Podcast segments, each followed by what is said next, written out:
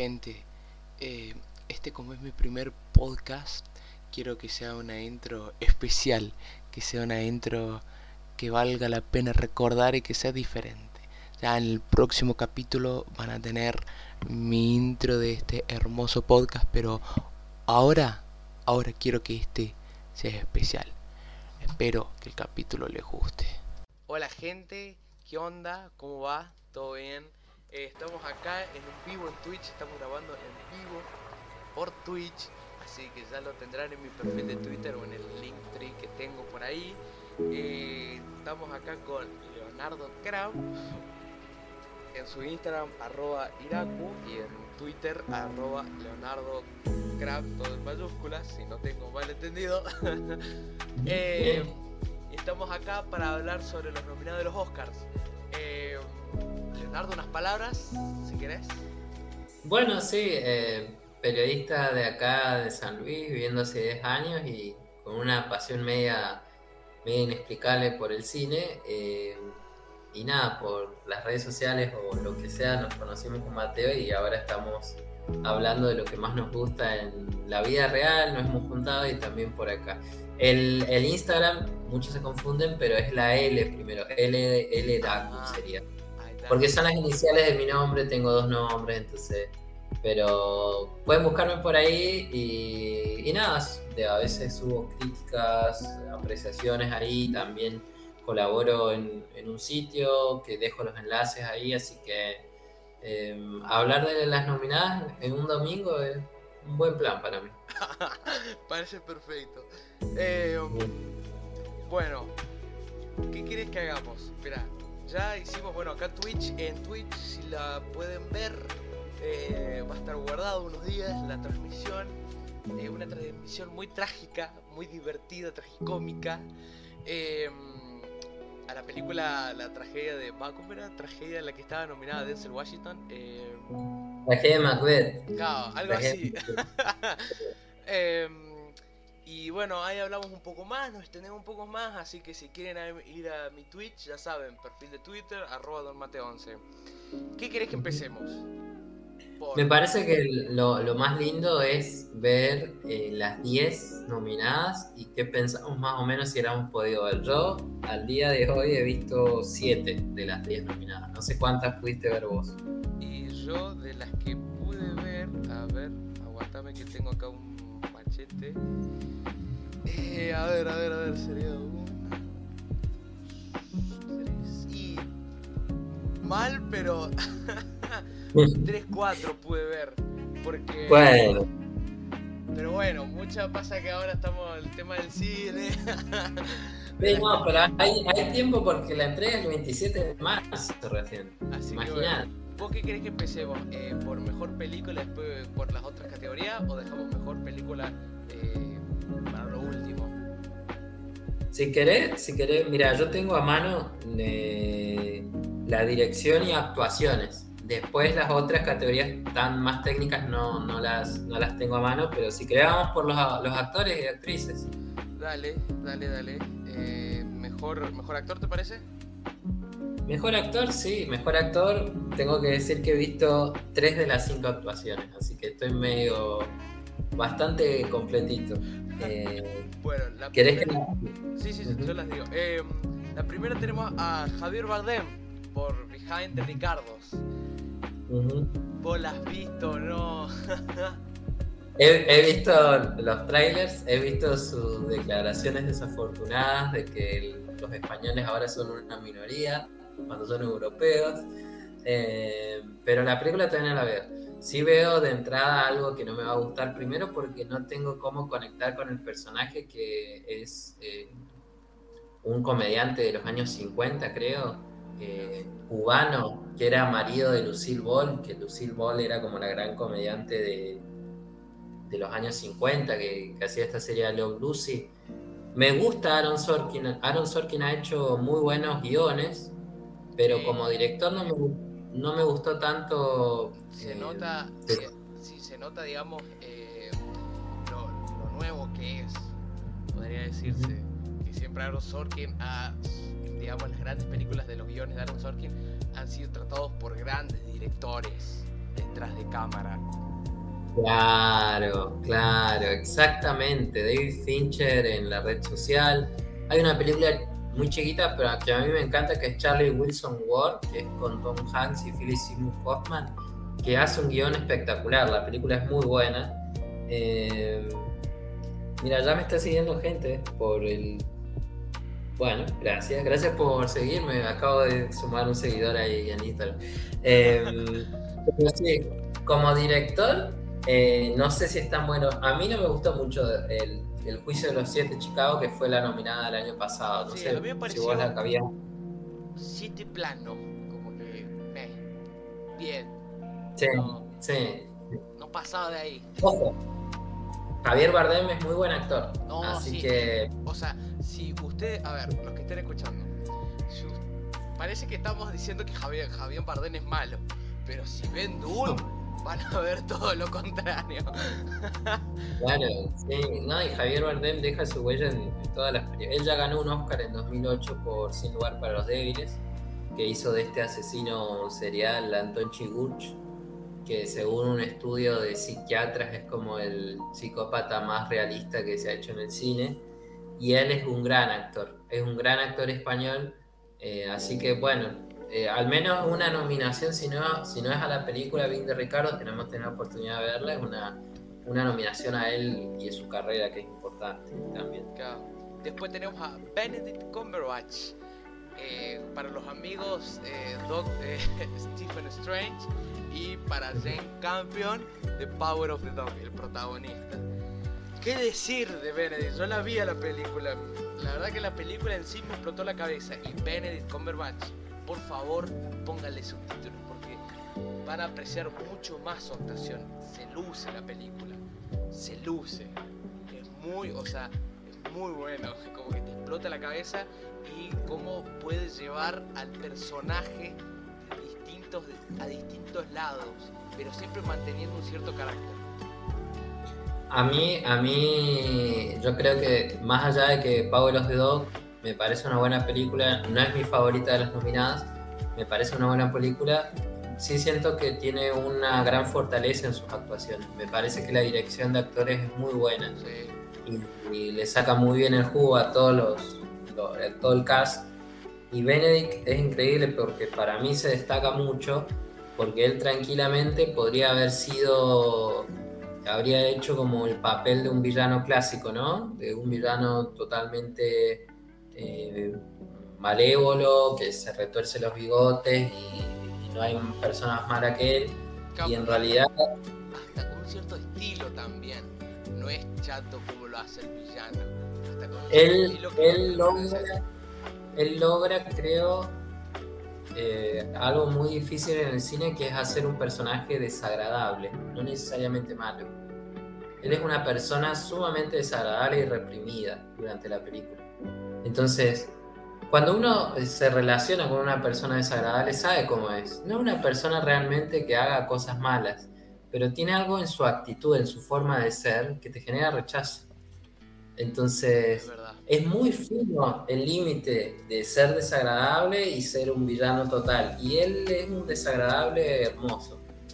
Yo te digo, me parece muy, muy valorable el papel que hizo y en realidad a mí me encanta y le pongo todas las fichas a él dentro de estos ternados. Y a mí, para mí hay una, una actuación mejor, pero que no está nominada, después la nombramos, porque me pareció muy igual.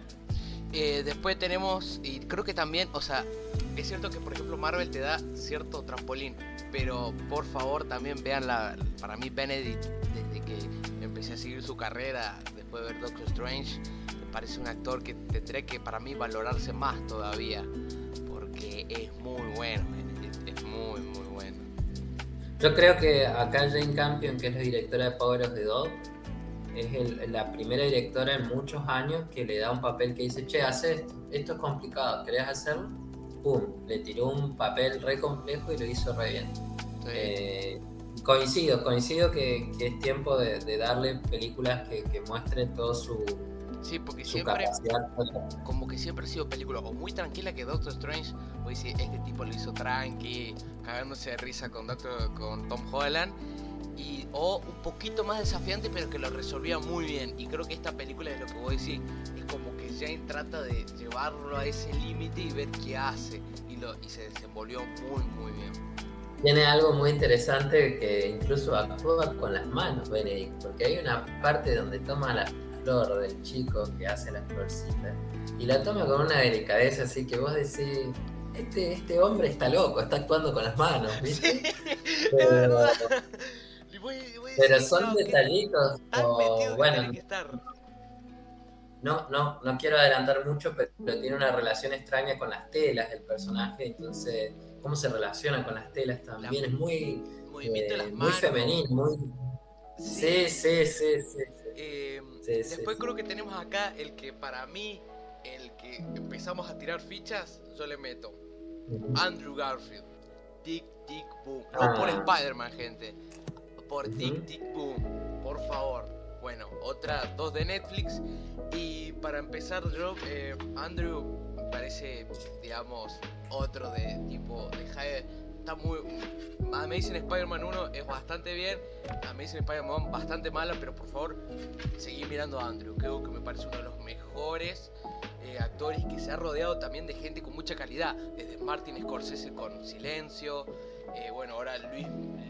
Luis, ah, Miranda. Luis no, bueno, no me acuerdo. Sí, el Lin Manuel Miranda. Eh, un nombre mío que a veces me cuesta acordármelo que es un director que al final es reconocido en algo, porque para mí valía, pero no era reconocido.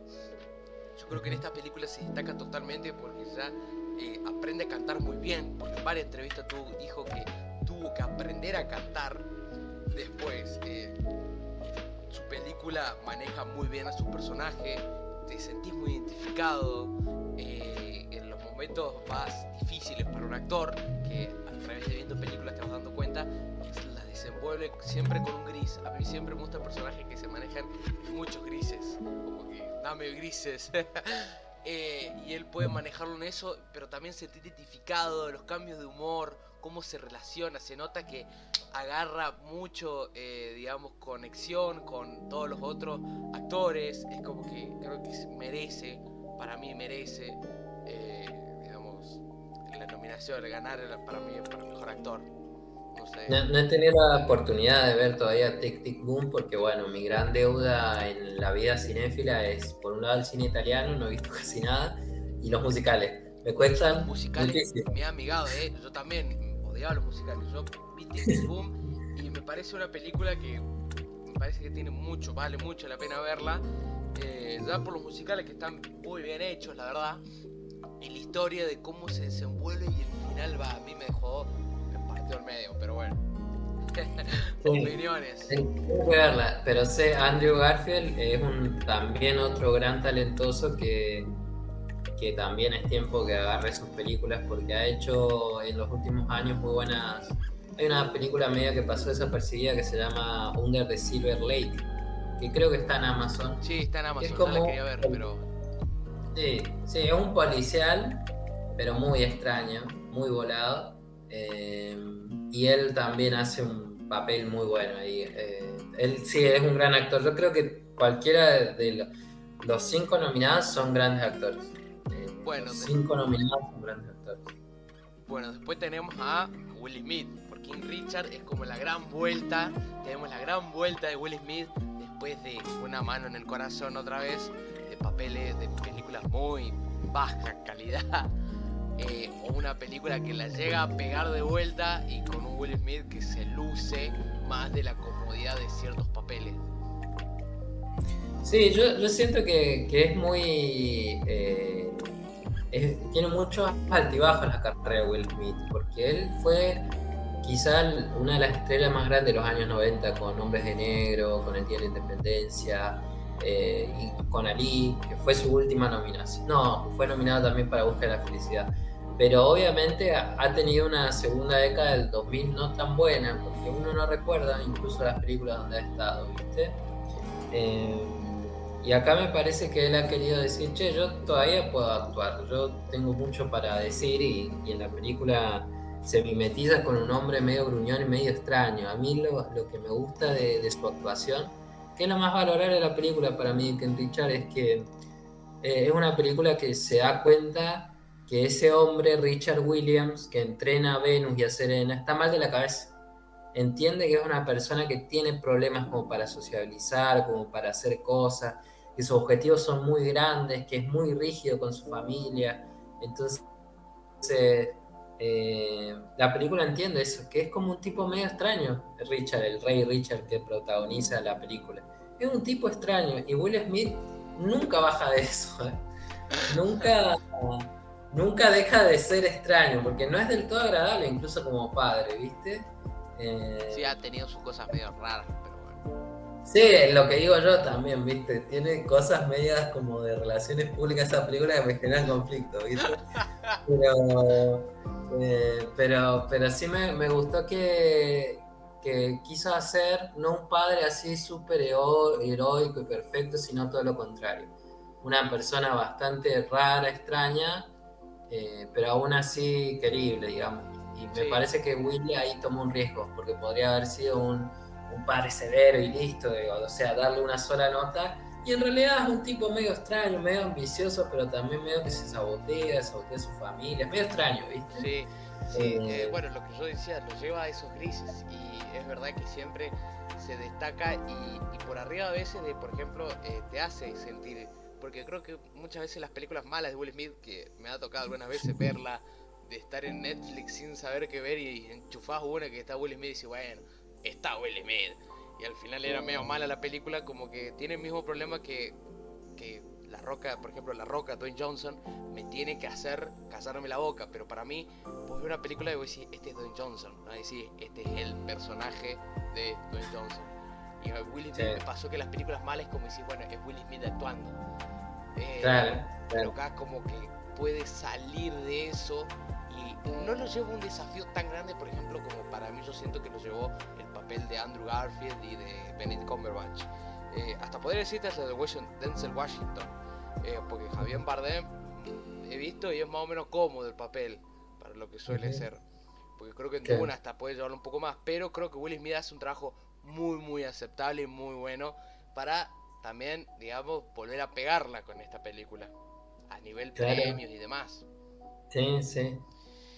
Bueno, después tenemos a uno que te vea que vos la viste, así que te voy a dejar hablar tranquilo.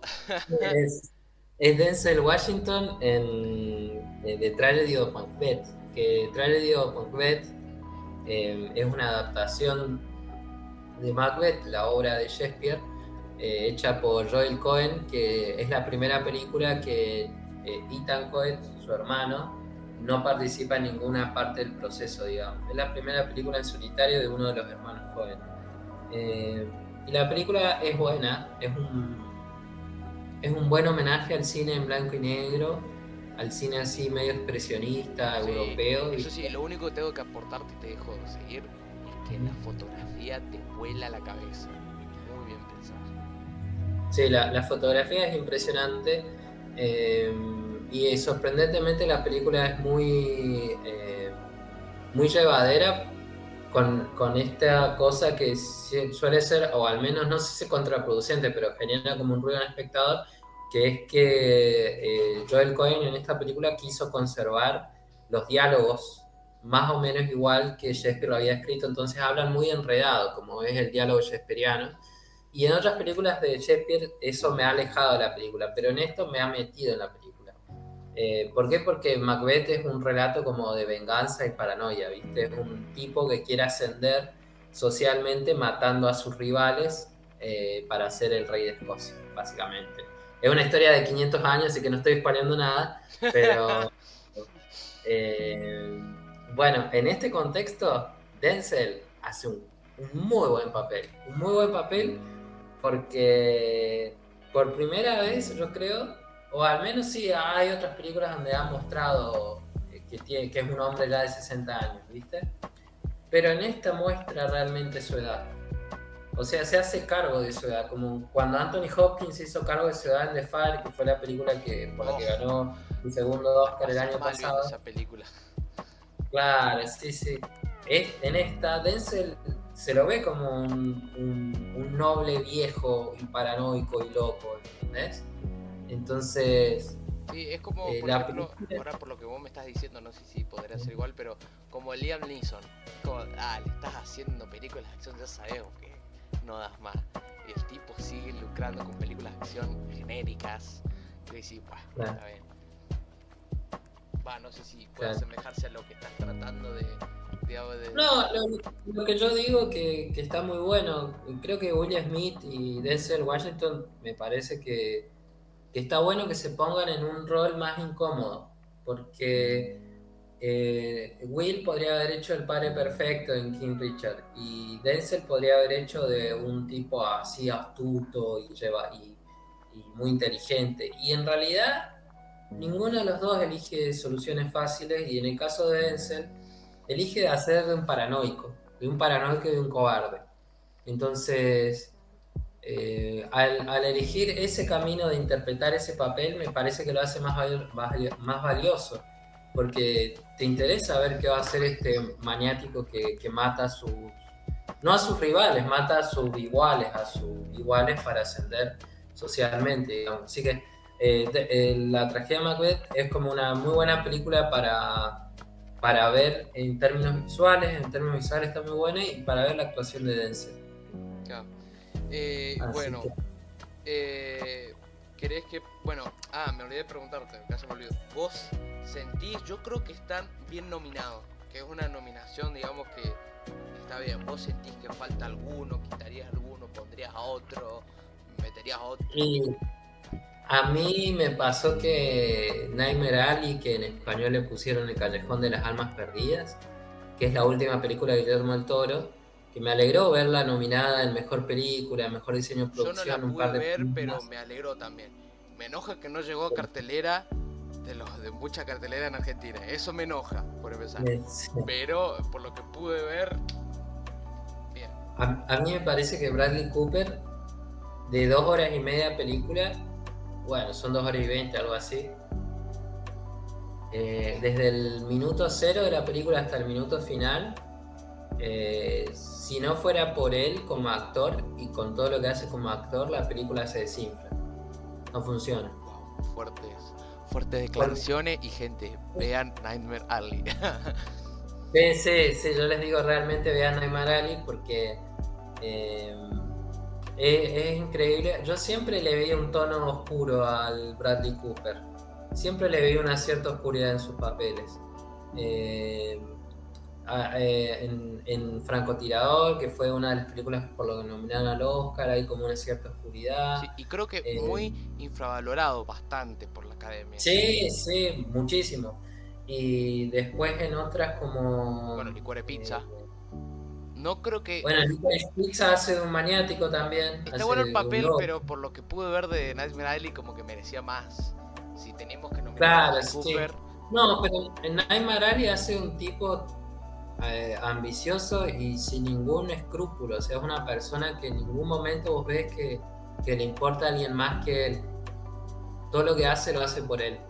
Y, y es maravilloso ver cómo una persona así, tan sin ningún tipo de vara moral, se va, eh, va mostrando su recorrido en la película, que obviamente como es cine noir, es cine negro, la película es un gran homenaje al cine negro de los años Oh, 50. la- hay una leí una entrevista que Guillermo del Toro tiene una versión en blanco y negro. Por favor, que salga. Claro, sí, de hecho la estrenaron en pocos cines de Estados Unidos, esta versión en blanco y negro, eh, porque es un homenaje a esas películas. Y él, como actor, eh, bueno, voy a dar un, pequeño detalle como para que, que se entienda lo que quiero decir. Pero suponte que los primeros 15 minutos de película, él no, no habla en ningún momento.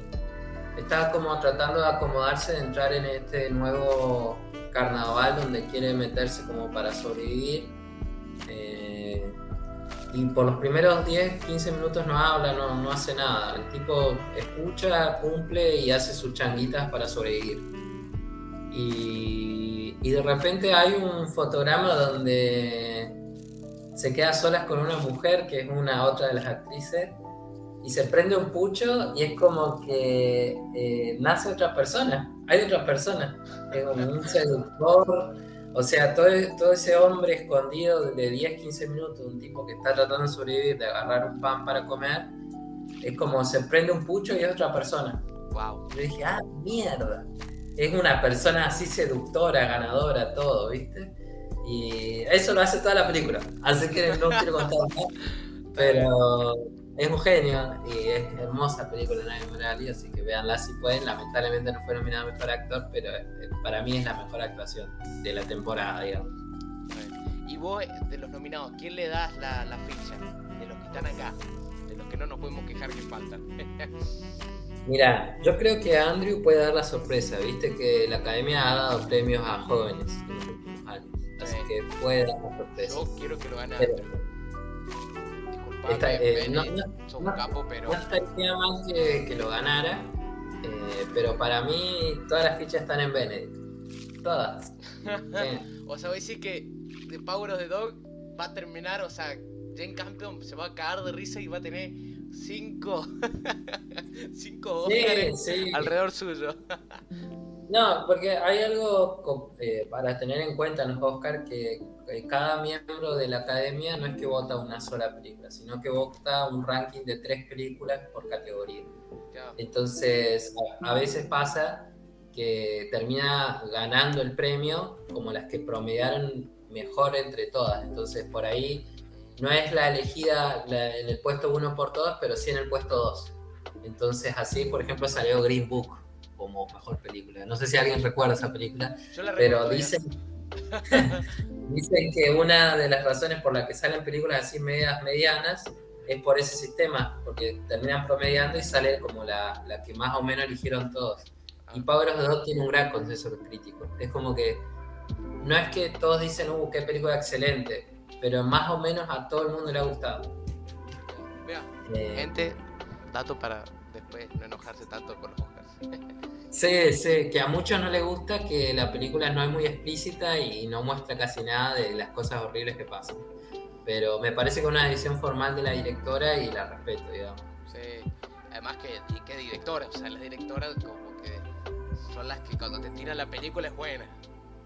Sí, Se sí, puede tardar años, porque no sé cuántos años tuvo sin sacar películas Jane, pero No, fueron muchos años, no sé si más de 10 años, porque ella hizo unas series en el medio, una miniserie, creo. Con. que está en HBO, que no me acuerdo el nombre. Creo que era con Kate Winslet, una miniserie hizo ella. bueno, ¿querés que vayamos a Mejor Actriz? Sí, vamos a mejor actriz. ¿Querés decir las nominadas o...? Dale, da- las mejores actrices son, obviamente siempre la categoría son cinco. Y la particularidad, bueno, son tres americanas, una española y una inglesa. Em, entre las americanas están norteamericanas, obviamente. Americanos se dicen ellos nomás en inglés. Estados Unidos. Entre las norteamericanas está Kristen Stewart por Spencer, que es su retrato que hace de la princesa Diana. Bueno, Eh, creo Nicole que Kidman. una redención, que, y después, mira, te lo digo desde ahora, Robert Pattinson, que no te sorprenda que vaya a estar nominado, Kristen Stewart y Robert Pattinson se están, reme- se están redimiendo al gran público. Robert Pattinson es un crack, porque si vos ves la película después del desastre que hizo, hizo películas indie pero muy muy muy buenas. Y después, bueno, hizo una con Robert Re- Eggers, que es uno de mis directores favoritos de terror, El Faro, que se luce. Sí. es una locura. Literalmente la película es una locura y él es una locura y William Dafoe son, son unos locos terribles. Eh, pero yo creo que... Bueno, ahí, ahí tenemos una gran película que no fue nominada. A nada. Y es como que... pero bueno, Por eso, pero bueno, eh, Kristen Stewart en Spencer, no sé si has podido ver Spencer. no, yo quería... hic- Hicieron acá en la mague porque quería verla con mi, con mi, con mi vieja o con bueno, mi mamá que le gusta la princesa, la princesa Diana todo, pero bueno, hicieron el amague en el cine, bueno, no pude ir a verla. Sí, supuestamente estaría viniendo, pero hay que estar atento. Está está en internet, está por torrent, se maneja por torrent. Em, mira, hablándote ahora de la película, me parece una muy buena película y me parece una muy buena actuación de ella. Y está bueno que la película te aclara al principio de que es una fábula basada en hechos reales. O sea, ellos tomaron ciertos elementos de, la historia de, Diana para mostrar unos días de su vida, pero no es como un retrato 100% fiel. Claro, está buena la clase. Eh, ¿La has podido ver? La pude ver. Y bueno, ¿qué te parece, eh, Cristian? Me parece que por ese lado está buena. Está buena como una historia eh, basada libremente en una figura, como fue Last Days, que es la película que hace lo mismo con Kurt Cobain, me, parece excelente. Eh, me parece buena que haya esas historias que no quieren hacer al pie de la letra o ser un documental, porque a la larga es una ficción. Pero después pienso y digo, no sé si ella era la mejor eh, para ser la princesa Diana, porque no se parece mucho. A mí sí. en, en, un principio tenía ese rechazo, pero después digo, eh, puede ser. Ojo, ella, ella actúa bien, ella lleva la película, es muy buena actriz, a mí me gusta desde antes de Princesa Diana, me parece que, desde antes que hace muy buenas películas.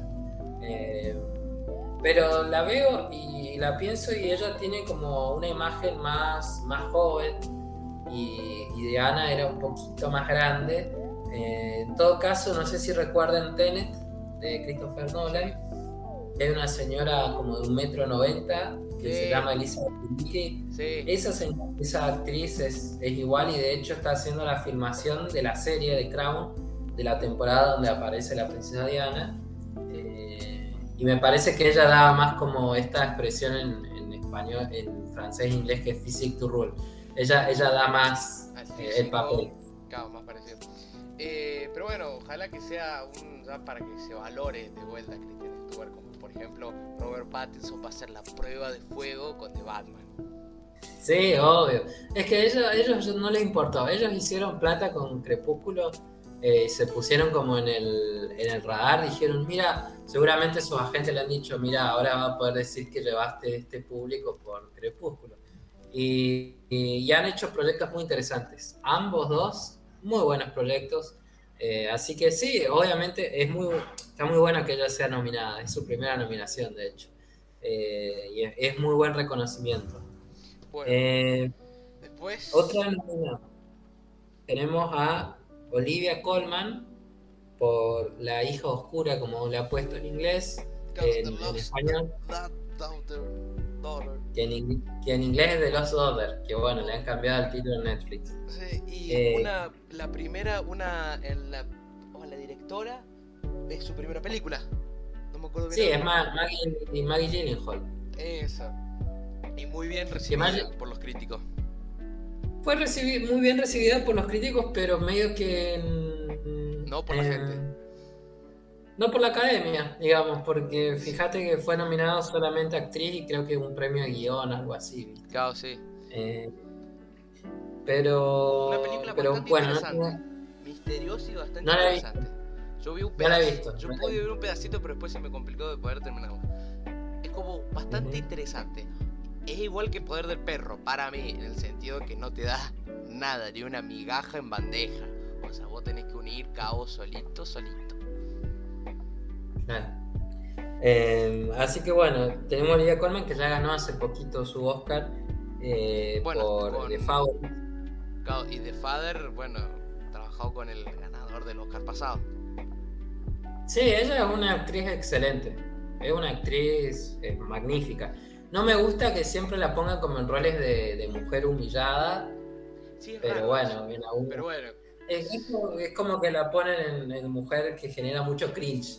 Pero, pero, pero fuera de eso es una buena actriz, es una buena actriz. Eh, y después, entre las otras nominadas, eh, tenemos a Nicole Kidman por Vinda Ricardos, a Jessica, a Jessica Chastain por Los Ojos de Tammy Faye Jessica, y a Penelope Cruz. Jessica Chastain cuando es, es, de las típicas actrices que eh, o sea, de las típicas actrices que voy a decir, elegí bien el proyecto, porque cuando lo elige bien se luce, cuando no, bueno, papel muy de medio. Sí. Pero es buena. Sí, sí. Ah, después, eh, a ver, creo que... Penélope Cruz en Madres Paralelas, la Sí. Eh, yo creo que es bastante Penélope Cruz. Yo estoy esperando que venga para Netflix, Madres Paralelas, el cine de, de Pedro Almodóvar. Eh, ella, ella siempre es increíble porque es como la actriz que más le dura a Almodóvar, porque Almodóvar tiene fama por ser bastante exigente con sus actrices, al punto que se cansan y dejan de trabajar con él.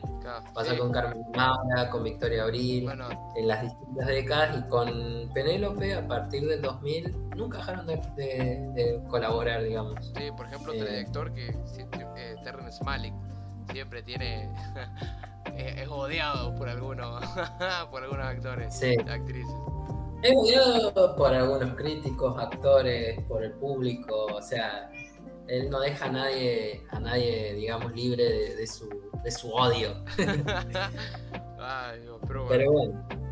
Eh, eh, esas son las nominadas, ¿viste? Hay algo de experiencia, pero también caras nuevas como, bueno, Kristen Stewart y Jessica Chastain, que son actrices más, ¿A vos, vos quién, a quién le tiras la ficha? Justo no he podido ver casi ninguna de las nominadas, pero me gustaría que Penélope Cruz lo ganara. Sería la sorpresa muy fuerte. Sí, sería una sorpresa muy grande, pero me parece que ella ganó un Oscar por una película de Woody Allen que nadie recuerda y ella es una excelente actriz. No solamente, en mi opinión, es una de las mujeres más lindas de este planeta, sino que es una excelente actriz. Y, ganó por una Vicky Cristina Barcelona, creo que se llama. Una película de esa Woody Allen que no se pueden ver.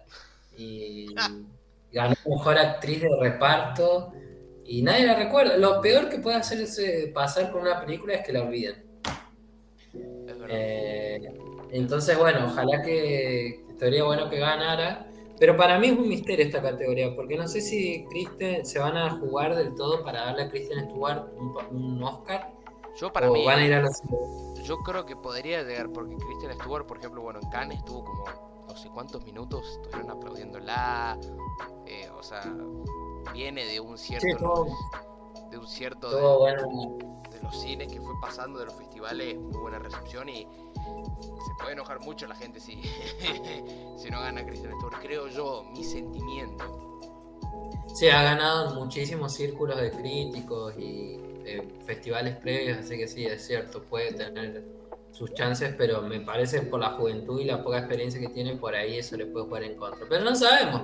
A Jennifer Lawrence le dieron el Oscar también y era muy jovencita, así que hay que ver qué pasa en esa categoría. Sí, yo creo que Nicole Kidman creo que va a ser como, bueno, la más, viste, como que puede llegar a ganar, pero porque la academia le conviene, o pues, bueno, pero yo creo que se arriesga Kristen Stewart. Sí. O Penélope sí, Cruz también estaría feliz. Bueno, sí, aparte está, bueno que ganen también actuaciones en otros idiomas, viste, de otras latitudes. Eh, no sé cuándo fue la última vez que.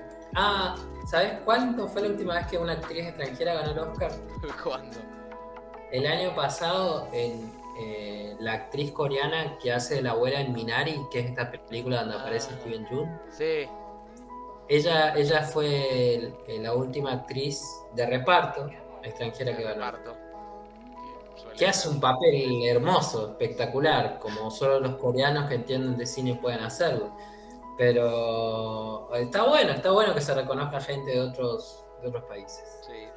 Bueno, después, no sé, eh, mira, yo acá a mano tengo eh, mejor película internacional.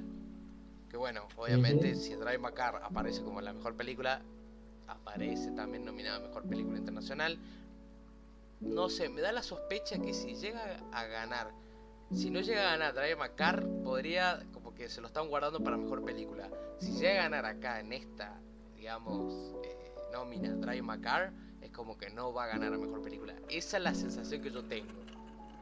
Bueno, puede, obviamente no creo que sea el caso, porque no creo que pase algo dos veces, pero puede pasar la gran Parasite que gana mejor película extranjera y gana mejor película. También. Que tampoco no, había pasado nunca. con las películas que hay ahora es como que me da la duda. para mí, para mí lo que puede pasar es que gane mejor película extranjera y no gane el otro. Eh, después está Flea, Dinamarca, Fue la mano de Dios, Italia. Oh, perdón, ibas a decir. No, que Flea tiene el, el, gran mérito de ser la única película de historia que fue nominada en tres categorías distintas, que es mejor película extranjera, mejor documental y mejor película animada. Eh, después fue La mano de Dios, Italia, Paolo Sorrentino, está en Netflix. Eh, Lunana Awak in the Classroom. Tan. Esta no, no, no había visto bien, así que The Worst. The Worst Person in the World, Noruega, que vos la viste. ah, me parece excelente, me parece. Me, me, parece que Worst Person in the World tendría que haber sido nominada a mejor película, eh, así a secas, y al menos una nominación a mejor actuación para Renata Reims, que es la actriz protagónica de, The Worst Person in the World. Hay tantas películas por ver, pero esa es una de las que quiero ver cuando llegue a algunas de las plataformas. sí, sí, creo que va a llegar a Movie. Creo que va a llegar a Movie. Eh, solo una pequeña reseña de Worst Person in the World. Son cuatro años de la vida de una chica de, en los 30. Se enamora de uno, se enamora de otro. Es súper simple, pero es tan universal. O sea, son noruegos, pero podía pasarle una chica de, de acá de Argentina. Eh, el, dolor, las cosas feas, cosas lindas que pasas son algo que, atraviesan muchas personas. Em, por eso está buena la película. Y qué lástima que no fue nominada. Ah, pero sí fue nominada mejor guion original, que es un, que es un, premio bastante importante. Sí, es un hermoso reconocimiento. Hablé con ella eh, en 2003, que fue una película de Pedro Almodóvar. En ese entonces, Pedro Almodóvar no ganó mejor película extranjera, pero ganó mejor guion por Hable con ella. Así que capaz pase eso de vuelta. Opa. ¿Quién sabe? Eh, bueno, después, bueno, entonces si película internacional, no, no podría decirte mucho cuál te gustaría agregarla, porque es muy difícil. sí. Eh, después eh. tenemos. Ah, después tenemos mejor diseño producción, que este creo que va a estar entre dos fácil, que es Dune, Nightmare Alley, The Power of the Dog, The Tragedy of McCabe, The West Side Story. Yo creo que está o entre el rey, crack, único, fiera, máquina, que tiene todo pensado el milímetro, Guillermo del Toro con The Nightmare Alley o El Callejón de las Almas Perdidas, o Dune. Yo creo que... Tiene que ganar Dune, tiene que ganar Dune. Voy, ¿Estás seguro por Dune? Sí, estoy segurísimo porque es, eh, eh, crearon un mundo no de cero. Obviamente eh, Dune es un libro muy influyente, influyó incluso Star Wars. mucha gente piensa que es la copia de Star Wars, pero en realidad es al revés. Star Wars copió Dune. Claro, el libro salió primero, las películas fallidas y todos los proyectos artísticos relacionados fueron anteriores a Star Wars. pero me parece que hicieron un muy buen trabajo. Que a ver, yo tengo mis reservas con Denis Villeneuve. Yo no, lo eh, amo, te amo, Denis. Pero nunca, nunca voy a discutir el aspecto formal, el aspecto visual de sus películas, el aspecto cuidado de producción, porque es un tipo que ya con Blade Runner 249 eh, ya te hacía ver de que eso era uno de los pilares de sus películas. Todo lo que es el diseño de producción, la fotografía, eh, le da mucha bola y está bueno que haya directores que le den bola a eso. ¿Por qué? Porque a la hora de verlo en una pantalla grande se vuelve una experiencia mucho mejor. Eh, yo, de mis favoritos, yo amo Dennis, disculpame Leo, pero eh, para mí la fui a ver al cine y fue literal transportarme a otro mundo, o sea, fue una experiencia increíble verla en el cine. O sea, hasta el día de hoy recuerdo partes de la película que se me ponían piel de gallina. Y no muchas películas me ponen la piel de gallina. O sea, para mí fue toda una re experiencia, un re viaje verla en el cine. Y bueno, yo creo, también yo decía la, el Callejón de las Almas Perdidas porque creo que Guillermo del Toro, una de sus marcas es el tan casi obsesivo cuidado de, los, lugares, de, de todo, de todo lo visual tiene el famoso cuadernito el Guillermo del Toro que anota todo. Como que creo que también es merecido que lo pueda ganar por siempre esa tan, tanta delicadeza, tan películas de eh, la guerra de los. Ah, ¿Cómo era? Eh, de los titanes, ¿no? Eh, Pacific Rim es una locura. Pacific Rim es una película tipo Godzilla vs. Kong, pero mucho más hasta cuidado que no es, por ejemplo, otras películas que tenés ciertos sets. Es enorme los sets que tiene Pacific Rim, pero están tan cuidados que vos decís, claro, loco, así cualquiera. Claro, sí, sí. Eh, y bueno, a mí me sorprendía, a Nightmare Alley no solamente es una muy buena película a mi parecer, sino que eh, a mí me sorprendía, o sea, mientras la veía, el nivel de detalle de ambientación de los años 50. Es como que a veces la, la, cámara bajaba y te mostraba el carnaval con la gente a tope y en ningún momento sentía que, que estabas eh, en un estudio, sentías que, que, realmente estabas en esa época, digamos. Sí, eh, increíble. Así que, así que sí, también, pero para mí todos los premios técnicos tendrían que irse a Dune porque técnicamente es brillante la película. Bueno, después tenemos The Power of the El Perro, que bueno, sí, no está tan mal. Yo creo que el fuerte para mí de la película es el guion, las sutilezas de dirección nomás. Como que para mí está algo fuerte, bueno, además de las actuaciones que son increíbles.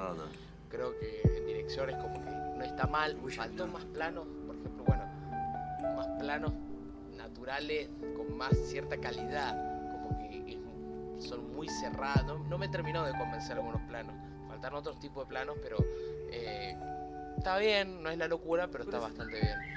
Bueno, Yo siento que Power of the 2 cumple. Cumple en los rubros técnicos, pero no deslumbra. Eh, no, no me sentí deslumbrado por la fotografía de Power of the 2.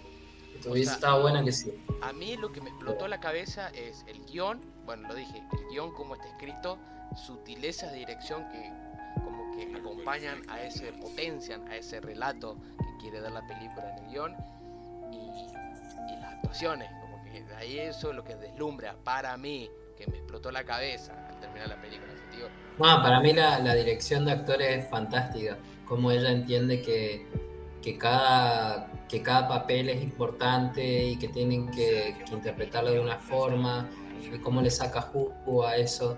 A mí no me molestaría que Jane Campion ganara mejor dirección porque entiende lo que es poner actores en su lugar y, que formen una escena, las creen.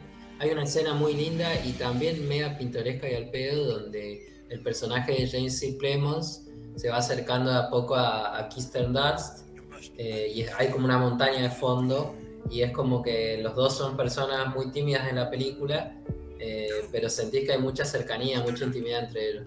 y eso es dirección de Sin decir nada. Claro, y, nadie te lo dice, pero ellos son pareja en la vida real. Así que. sí, o sea, es, verdad. Después, bueno, detrás yo de Mike, bueno, no sé, si vos, no la pude ver muy bien. Pero... No, eh, también es muy buena, es muy buena su diseño de producción, pero es a menor escala porque tiene poco Es muy buena, pero a menor escala. O sea, en esa menor escala, como que se potencia mucho. Bueno, después West Side Story, que yo no tuve la oportunidad de verla, no sé si nos llegó a cine o al cine de acá donde estamos Leo y Leonardo y yo. eh, en San Luis no llegan. No, no llegan, ayuda. eh, no tuve oportunidad de verla, pero bueno, próximamente va a llegar a Disney Plus, así que le echaré una mirada. Sí, sí, el, el 2 de marzo llega el 2 de marzo llega, así que eh, yo la voy a ver ahí porque no, que no falta nada. Eh, algo que tiene la nueva era del streaming es que a veces ni hace falta descargar las películas porque al mes ya están. Sí. Em, pero eso sí parece muy cuidado lo de What's Story. He visto fotos, he visto algunos videos y. Es, es Spielberg, es como el tipo. El tipo. el tipo lo que toca es oro. No, el tipo piensa en términos visuales. Él no piensa una escena con diálogo, es una locura. El otro día volví a ver Múnich y hay un plano que entra por la ventana del auto y hace todo un paneo por una esquina y vuelve a la ventana del auto. Yo digo, está loco este hombre. ¿Cómo lo eh, eh, pero igual, o sea, yo creo que está muy buena. A mí la verdad que no me puedo quejar. Me faltaría, obviamente, todas las todas las nominaciones de Lighthouse, Lighthouse o El Faro, pero eh, pero no me puedo quejar y pero creo que Dune y Alma el caso, eh, uh, Nightmare Alley de Guillermo del Toro, es como que todo está muy bueno, pero esas dos son una guasada, o sea, son una locura el diseño de producción, te estalla la mente. Sí, de una, de una. ¿Vos cuál dirías que gana? Dune.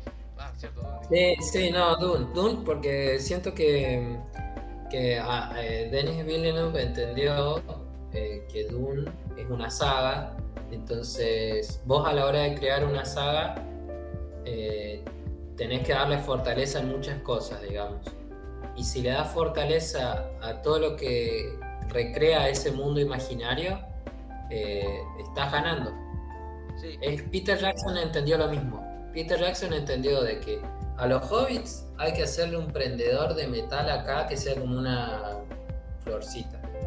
O sea, entendió hasta de esos detalles. Y Dune es lo mismo. Entiende el detalle, porque el detalle hace al mundo. Es un mundo imaginario. Pero literal Entonces parece, o sea, muchas escenas literal parece que agarraron la cámara y empezaron a grabar ahí, o sea, es, es muy fuerte. Eh, los planos que más me gustan a mí son los del espacio, los del espacio me vuelan la cabeza. A mí los del planeta de los Harkonnen, que hay como un ejército Sí. y se ponen pintura, todas esas escenas de ese ejército oscuro a mí me vuelven loco, boludo. y la música... como- Claro, sí. A mí, a mí Dune eh, no me gusta tanto porque es una historia muy clásica del héroe extranjero que salva al mundo y eso eh, está desde Danza, Danza con Lobos, Avatar, tienen eso de un tipo que ah, es foráneo y, y toma una cultura y con ellos vence a los malos. Es como que lo he visto muchas veces, pero Yo, hay que decir que Dune lo hizo primero porque... sí, el libro, el libro, el libro generó todas las otras, digamos. Claro, sí, sí, sí. Pero en cine la historia es totalmente contraria. Te juro que el día de mañana, te juro el día que pase, qué sé yo, a la otra vida le voy a preguntar a Jodorowsky, che, loco, ¿cómo era la película de Doom tuya que creas? Eso me, me carcome, hay veces que me carcome la cabeza. Pero bueno, qué sé yo, ¿qué le vamos a hacer? Eh, bueno, después... Director. ¿Eh? Ah, Sí, sí, sí. no, Que vayamos a director, vamos a director. Yo no, no sé, ¿pensabas otra? No, no, yo digo porque estoy agarrando, tengo toda la lista de una gran mayoría de las nominaciones y bueno, iba... Pero si vos querés, vamos director. Director, estoy muy enojado. Con director no me hables. Porque no entiendo cómo puede ser que Denis Con la locura que hizo con Dune, no esté y esté nominado a otros tipos de cosas, pero hasta... A ver, para... eh, ¿Cuál era la que iba a decir? qué sé yo, no, no, es como que no me, no me cabe la cabeza. Yo, qué sé- mira, digo que Bueno, daría el de la- la- Belfast. Que creo que Belfast, por lo que parece, se sostiene más por su guion, pero. Ay, es como que no sé, estoy, Denis Villeneuve tuvo que haber entrado. Yo exijo eso. Mira, yo, yo eh, creo que esta categoría de director es como la más injusta siempre, porque son cinco nomás, ¿viste? Entonces, la academia ahora tiene que hacer esfuerzo también por incluir cosas variadas, porque si no la acusan de que no incluye gente. Eh, pero por lo menos a mí no me molestaría que, que ganara Paul Thomas Anderson. Eh, Mira, yo me A- vas a mí- matar, pero yo creo que lo de Paul Thomas Anderson ah, me molestaría. Pero bueno, vamos a decir mejor los, los nominados. Bueno, tenemos a Kenneth. Ay, el apellido siempre me cuesta. Branagh, Branagh, creo que se dice. para Belfast, que yo la, o sea, tengo ganas de verla, pero quiero esperar al cine porque es una película que quiero ver en el cine. Eh, después tenemos a, bueno, al director, no sé si quieres acompañarme con el nombre. Eh, se llama Ryusuke Hamaguchi y es el director de Drive My Car. que parece muy interesante. Después tenemos a Paul Thomas Anderson por Cuore Pizza, que eh, tengo, no sé, todavía no, no sé si creo que podría ganarse el premio. Hizo un muy buen trabajo, tiene unos planos muy bien hechos que hablan por sí solos, pero me faltó algo más de la película, el medio, como que el medio de la película todavía lo siento como que tenés que unir mucho voz, no te da mucho la película. El principio y el final son una locura, pero, pero bueno. Jane Campion creo que entre Jane Campion y Steven Spielberg me parece que está más el tema, no sé, me da la sensación. Eh, Jane Campion, de- El poder del perro, Sutileza es la dirección que acompaña el relato de- del guion, de lo que quiere contar en el guion, no tendrá unos planos increíbles, qué sé yo, eh, como Core Pizza, algunos muy buenos, pero eh, el trabajo es bueno, pero la potencia está más concentrado en potenciar lo que quiere contar de lo que quiere mostrar. Eh, y bueno, Steven Spielberg, que bueno, lo que eh, como decías, está loco, piensa en términos visuales. Pero hay que decir que Spielberg ya ganó por la lista de Schindler Mejor Director y ganó también Rescatando al Soldado Ryan en el 99, así que veo que ya tiene dos premios Oscar. Eh, y le ha pasado a Spielberg que lo han nominado a varias categorías con muchas películas y no saca nada. Así que ah, eh, yo creo, me gustaría, mi corazón cinéfilo quiere que Paul Thomas Anderson sea el ganador, pero me parece que no, tampoco, tampoco. Pero me parece que va a ganar Jane Campion. O sea, eh, por esto que te decía el consenso crítico y porque todo el que vio Power of the Dog algo le llama la atención. Entonces, no es, no es poco eso. Así que, bueno, ¿a quién sacarías? ¿A quién añadirías? ¿De director? Sí. Y, y no, porque a mí me parece que no es una mala elección la que han hecho de directores, pero sí, quizá una dirección a, Denis Villeneuve lo hubiese incluido porque fue un trabajo muy grande el que hizo, pero me hubiese gustado Joaquín Trier por eh, War Person on the War. Porque, o sea, a ver, eh, uno cuando piensa en el norte de Europa piensa eh, que es un país con gran nivel de, son países con gran niveles de vida, entonces no hay muchos problemas y cuestiones, que es un poco cierto, eh, tiene un muy buen nivel de vida. Y lo, increíble de, sus películas, porque pude ver las otras dos películas que hizo en Oslo, Noruega, que de hecho tiene el nombre no oficial de Trilogía de Oslo, y el tipo siempre le encuentra vuelta a hacerlo interesante. Eh, con recursos visuales, con, con cómo cuenta la historia y y me parece muy una mirada muy única la de Joaquín Trier. Eh, una mirada muy única de, la juventud, de los treinta y tantos, ¿viste? Él dice que él ya tiene 40, pero, pero que sus películas siempre tratan de, de esa, digamos, incertidumbre que hay en los 20, en los 30, ¿viste? Sí. Y relatos, digamos, eh, jóvenes que también, hay otros directores que también lo retratan muy bien, pero por lo que vos me estás diciendo, relatos muy bien hechos jóvenes, que no, no, no, son de mala calidad, que no te dan vergüenza, relatos de, juventud y, y, toma, decisiones visuales incluso interesantes. Hay una parte de la película donde supuestamente se detiene el mundo, entonces vos ves a la chica caminando por la ciudad y están todos así. Esa la vi, la vi por Twitter. La vi por Twitter y digo, no amigo, qué carajo. No, no, me voló la cabeza.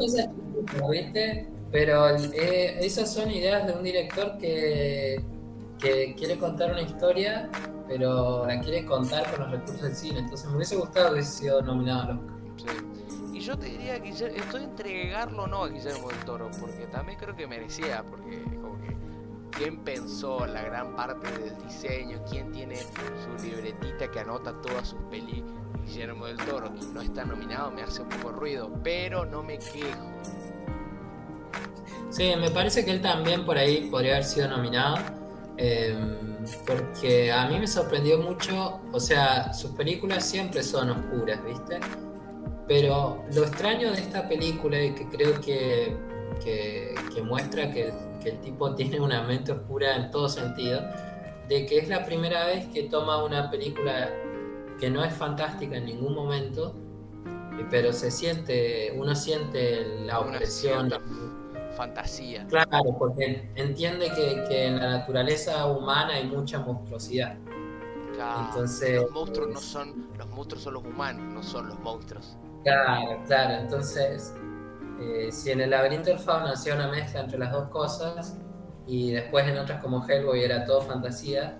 Claro, y después hay otras, creo que, eh, bueno, el, creo que la forma del agua lo demuestra como una fantasía, pero dulce, cariñosa. Como que siempre, como que llega, puede llegar a muchos tipos de fantasía y creo que cuando más se podría destacar, porque donde menos sacas, menos películas en general hay sobre eso, cuando se va lo más realista posible, podría decirse, en el caso de Nightmare Claro, claro, me, me hacía sentir más como una película de David Fincher por momentos, ¿viste? Ah, Em, sí. Por eso también creo- creo que él hubiese sido nominado. Yo no creo que. No he visto la película, pero por lo que me da la sensación. Como que David Fincher siento que más. eh, más gráfico. Como más de. qué sé yo. Más casi de terror en un punto. Hay una escena en Fight Club que como que la pantalla, viste, se empieza a mover rápidamente. Y es como que casi es una película de terror. O sea. Bueno, eh, Siete Pecados Capitales se siente una película de terror. Bueno, de Batman chupa demasiado de eso, de Matt Reeves. Es como que. Zodiaco, eh, Bueno. Zodiaco eh, recrea un asesinato en el mismo lugar donde ocurrió el asesinato. Claro, yo creo que David ese O sea, además como que Zodiaco es lenta, pero es como Sí. que te va agarrando y te chupa así, es como que te pone en lugar de te pone en lugar del protagonista y te chupa eso a ese como nivel de locura, como que sentí el tobogán bajando así. Bueno, vos sabés que eh, Guillermo del Toro ha dicho públicamente, escrito incluso, de que a él Zodiaco le parece la de las mejores películas de los últimos años. Así No, que quizá de lo- bueno, vos lo dijiste en YouTube, que me olvidé de decirle a la gente que tiene canal de, de YouTube, Sí, es Eh, canal de YouTube. eh, que vos dijiste que es como que. Oh, no, oh, sí, para. Uy. que bueno, tam- bueno, en efectos especiales también es un capo. Eh. Sí, sí. Es un, es un gran director de Fincher. No me gustó tanto más, pero, pero es buen director. Son pero series- bueno, Ah, no, perdón, de las más raras. Ahí está, me acordé bien. De las más raras de la filmografía común de Fincher. El Zodiaco. sí. Como que se Sí, toman ciertas sí. libertades. Es como decir. el tipo Es como quiso decirle- contar. Perdón, sí, sí. No, no, te escucho. eh, como la Eternals de Marvel, o sea, la más rara de- del grupo de amigos. Sí, no, yo creo que ahí Fincher dijo, no, yo voy a contar eh, lo más cercano a la realidad posible de lo que hacía este enfermo, básicamente. Y, y en la historia no es encontrarlo, sino la obsesión de las personas por encontrar. Porque la película sigue dos horas y 40 a, un detective, a un caricaturista y a un, un poli- un periodista policiales qué hacen de sus vidas a partir de encontrar a este asesino. Entonces él, él corre el foco hacia la obsesión más que a- al encontrar el asesino. Y ahí me parece que entendió lo que es un policial de Fincher. Es verdad. El policial a su vez es la, la búsqueda. Tenés razón, tenés razón. Eh, después, bueno, no sé a qué hora. ah, uh, bueno, perdón, eh, errores que, que pasan. Eh, después, no sé si querés ir a, a un. Eh, a una cierta nominación o no sé si tenés ahí otra por ahí. Eh, si querés vamos, hacemos un breve repaso por las mejores eh, nominadas a mejor película. Dale, porque a ver, déjame. Uh, bueno. Porque estas quiero. A ver, para, estas quiero sostenerme en cachito. Estas dos. Mejor fotografía. Dune, Ah, fotografía. Nightmare Alley, The Power of the Dog, The Tragedy of Macbeth, West Side Story. Dune se lo tiene que llevar, pero. Eh, no, no, no hay dudas ahí, ¿no? Ah, pensé que, me- pensé, pensé que me ibas a decir otra. Pero bueno, está bien, no importa. No, no, ¿sabes? Los rubros técnicos toma, toma el dinero, o sea, de bien. No, no hay forma, no hay forma. Después, Eh, después mejores efectos visuales. mm, Dune me parece bien, pero no termino de entender porque mejores efectos visuales tienen los que voy a decir están hechos por computadora, pero está muy bueno. Y Dune que es un nivel muy zarpado en el sentido de prácticos, eh, una combinación muy bien hecha. Después, Free Guy es casi la mejor adaptación de videojuegos sin ser un videojuego. Eh, después, No Time to Die. Mucho efecto práctico, muy poco en computadora que me convenzca para meterlo en efectos visuales. Y después Shang-Chi y la leyenda de los 10 anillos. Raro. Raro porque hay una escena, gente, hay una escena del, del- del dragón casi al final por la película. Se ve horrible, es de lo, de lo común de Marvel. Y Spider-Man Way Home, la única que yo te puedo decir, bueno, Spider-Man puede estar nominado a esto y, capaz que si, si lo gana, no me quejo. Pero yo creo que Eternals tendría que estar. Porque Eternals es increíble el nivel de realismo que te llega de los dioses y demás. tiene algunas escenas muy bien hechas. muy Yo bien. creo que, um, que se lo merece porque es más un trabajo de integración con la imagen, ¿viste? Sí, No es que eh, se ve, se ve como una película donde vos ves el efecto, sino más bien es como que está integrado a la imagen para que no se note tanto. es verdad. Y, eso está bueno. y la otra que me quejo es el Escuadrón Suicida de James Gunn. Starro es una locura, King Shark es una locura. O sea, yo creo que, bueno, los planos, hay un plano. Eh, no me voy a decir con quién está peleando Peacemaker, pero los que vieron la película ya sabrán. Que es un casco así, que va tomando toda la pelea desde el casco. Y si esto en efectos visuales cuesta hacerlo, y lo hicieron muy bien. O sea, yo creo que de Suicide Squad y Eternal yo la sacaría a Shang-Chi, podría de Suicide Squad, y te digo que sacaría o No Time to Die o Spider-Man No Home, y podría de eh, Eternals. Vos sabés que de Sudascar tiene ese plano cuando Har- Harley Quinn se mete dentro del ojo de Starro. Y es fantástico. Es fantástico, una cosa. Pero, pero James Gunn siempre entiende de las criaturas. Vos ves Peacemaker y hace un águila muy realista, sin que sea un águila de verdad, obviamente.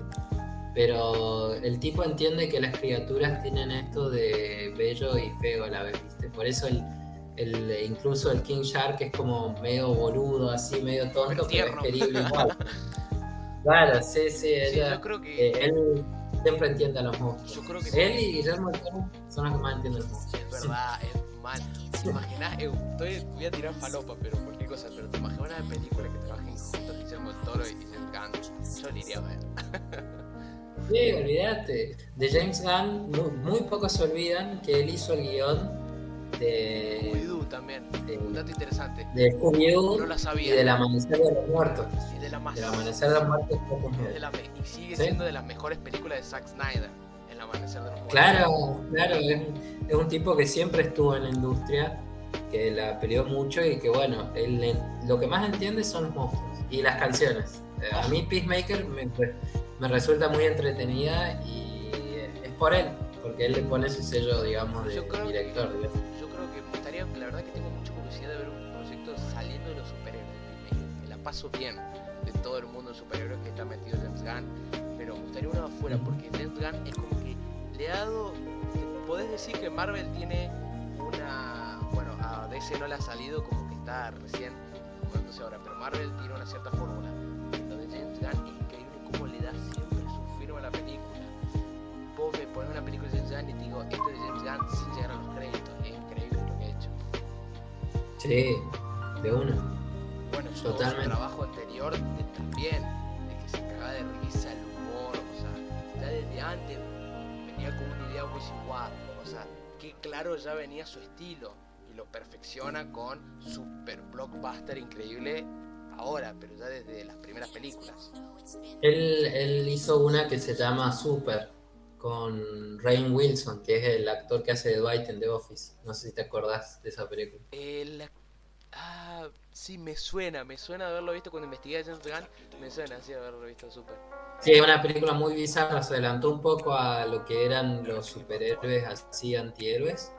Eh, básicamente cuenta la historia de un tipo que se viste así de superhéroe y sale a hacer cagadas, ¿viste? Y aparece... pero- Sí, antes de Kickax, porque es de 2008 la película. Claro. Y Sí, sí, salió un video, sea, es la que hizo primero la que hizo eso. No, James Gunn lo hizo antes, papá. Sí, sí, de buena. Muy buen director.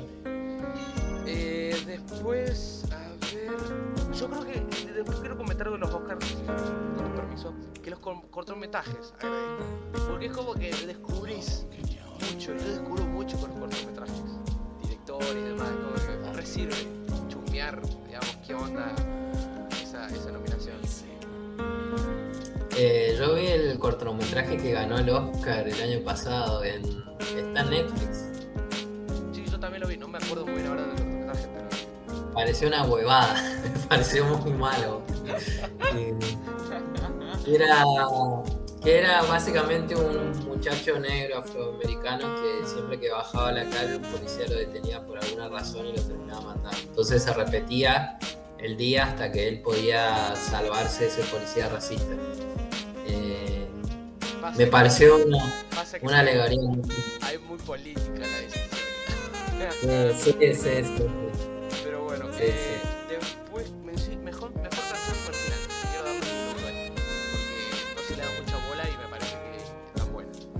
Y Alive de King Richard. Eh, dos bruguitas, encanto. Eh, Ah, ¿es la canción de Beyoncé al final? Sí, creo que sí, ¿eh? Ah, Después, Don't to Joy de Belfast. No Time to Die me parece una locura. Eh, lo de Billie Eilish con, bueno, Hans Zimmer. ¿Qué no hace mal Hans Zimmer? O sea, esa es la pregunta. ¿Qué no hace mal Hans Zimmer? O sea, imagínate que se fue de Tenet para ir a Dune. Gracias a Dios que hizo eso. Sí. Igual a mí me gusta Tenet, pero hay otras discusiones. eh, Después, eh, mejor largometraje animado.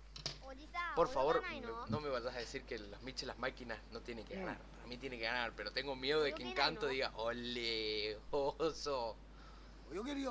Eh, Encanto viene con, con mucho popularidad y, y, se ganó mucho al público. Ah, y eso pesa antes de la entrega. Pero a, mí no, ni Encanto ni Mitchell, a mí me gusta Luca. Me parece re buena película.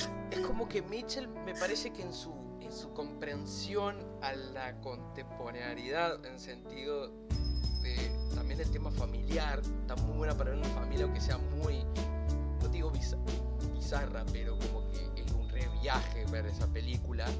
Em, es como que da una cierta profundidad a los temas de la familiar, como que toca mucho tema de la familia y sus distintas ramas, es como que me parece muy buena, mientras que comprende ya es un estilo también como Spider-Man Into Spider-Verse.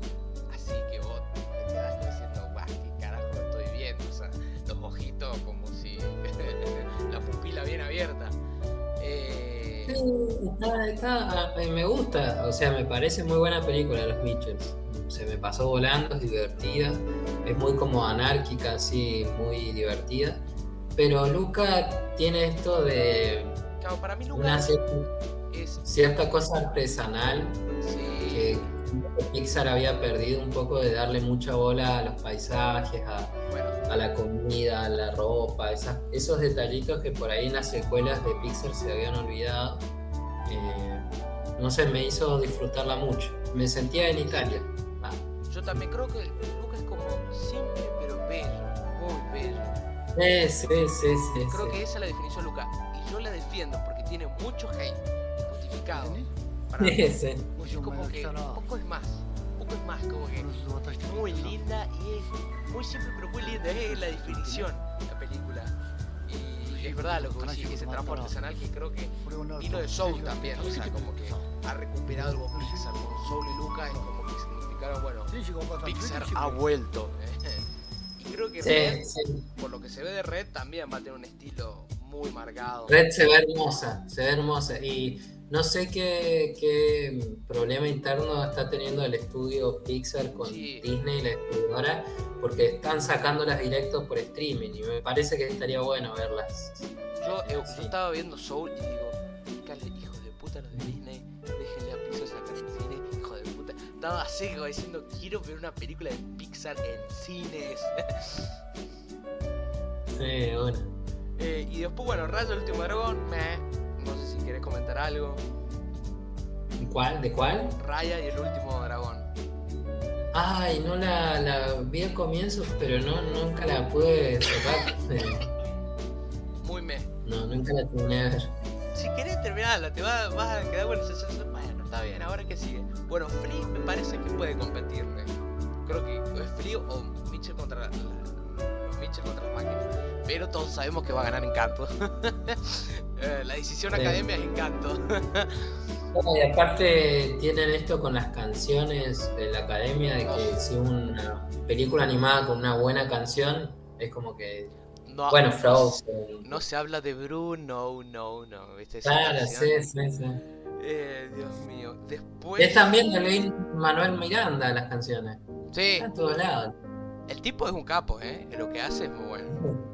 Después, Sí, sí. mejor maquillaje y peinado. Creo que no hace falta. Esto lo digo, disculpad, no sé si te molesta, pero eh, lo digo yo porque son categorías que he descubierto y que me encantan. O sea, chusmear eso de las películas. Yo le doy bola a las 18 categorías, ¿eh? Así que no hay problema. Eh, mejor maquillaje y peinado. Coming to, Amer to American. No lo he visto. Cruella, creo que gana Cruella porque lo de Cruella es increíble. Lo de Cruella tiene todo un trabajo artesanal detrás visualmente. Además de movimientos de cámara muy astutos. eh, muy loco. Te sentís en Inglaterra. Hermano, te juro. Vos ves Cruella y decís, estoy ahí, estoy con Cruella. Hola Cruella. Muy fuerte todo el trabajo que han hecho de, llamar a modistas. He, visto en gente muy genia de o sea, muy, muy jede. O sea, estamos hablando de gente que maneja los desfiles, o sea, hay un trabajo muy increíble. Y bueno, Emma Stone merecía estar nominada Emma Stone también. Yo no digo nada, pero merece estar nominada porque lo que hace, ese nivel de locura tipo el Joker, pero el del Joker no de Joaquín Phoenix, el de Michael Keaton, no, de la, o sea, Michael Keaton, eh, y, bueno, la saga de Michael. Keaton, Jack Nicholson era Joker. de Jan Nicholson de la época del Michael Keaton, o sea, de la saga de Batman de Michael Keaton, a eso me quise referir, Jan Nicholson, pero ese nivel, viste, locura así, lindo, estúpido, como ese, qué hija de puta.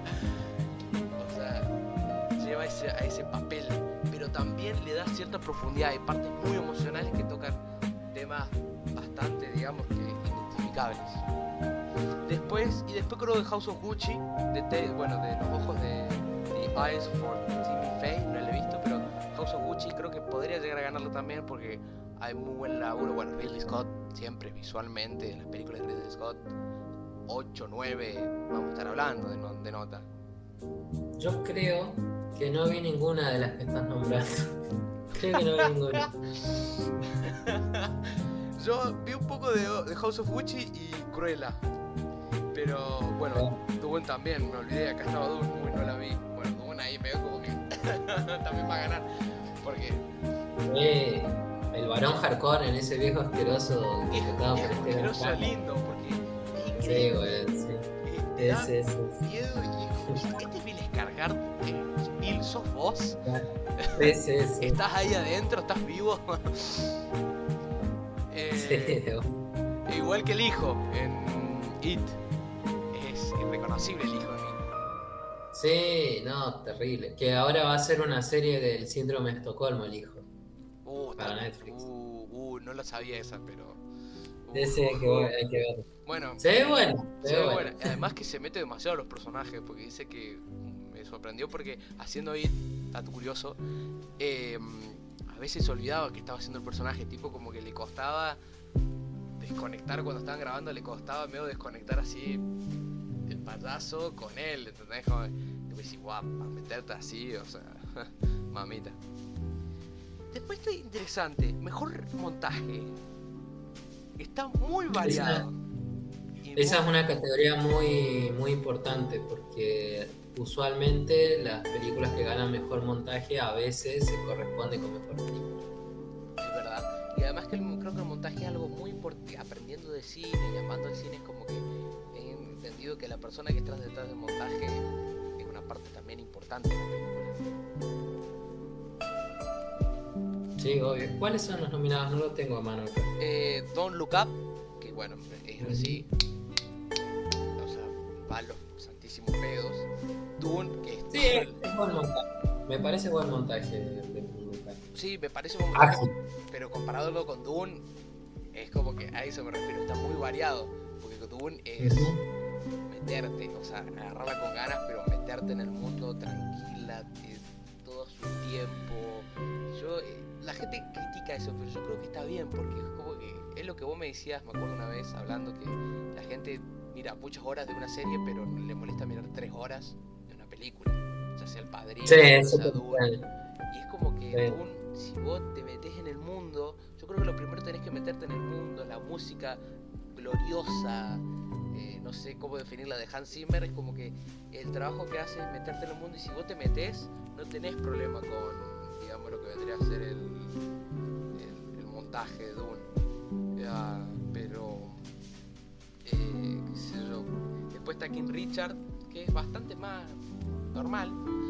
The Power of the Dawn, que es igual de Dune, igual que Dune, o sea, una película que no te da nada de bandeja. Y Tic Tic Boom, que es igual que Don't Look Up.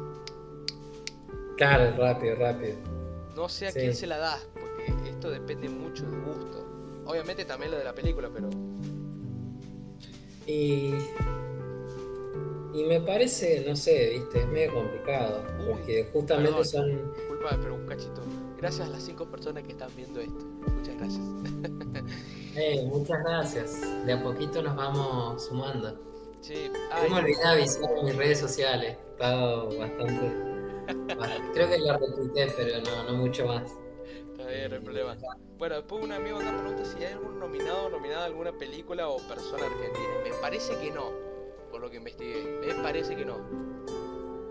Tenemos que recordar, obviamente, que una película es un trabajo colectivo de cientos de personas y que dentro de esas cientos de personas puede haber algún argentino, pero en las categorías principales no.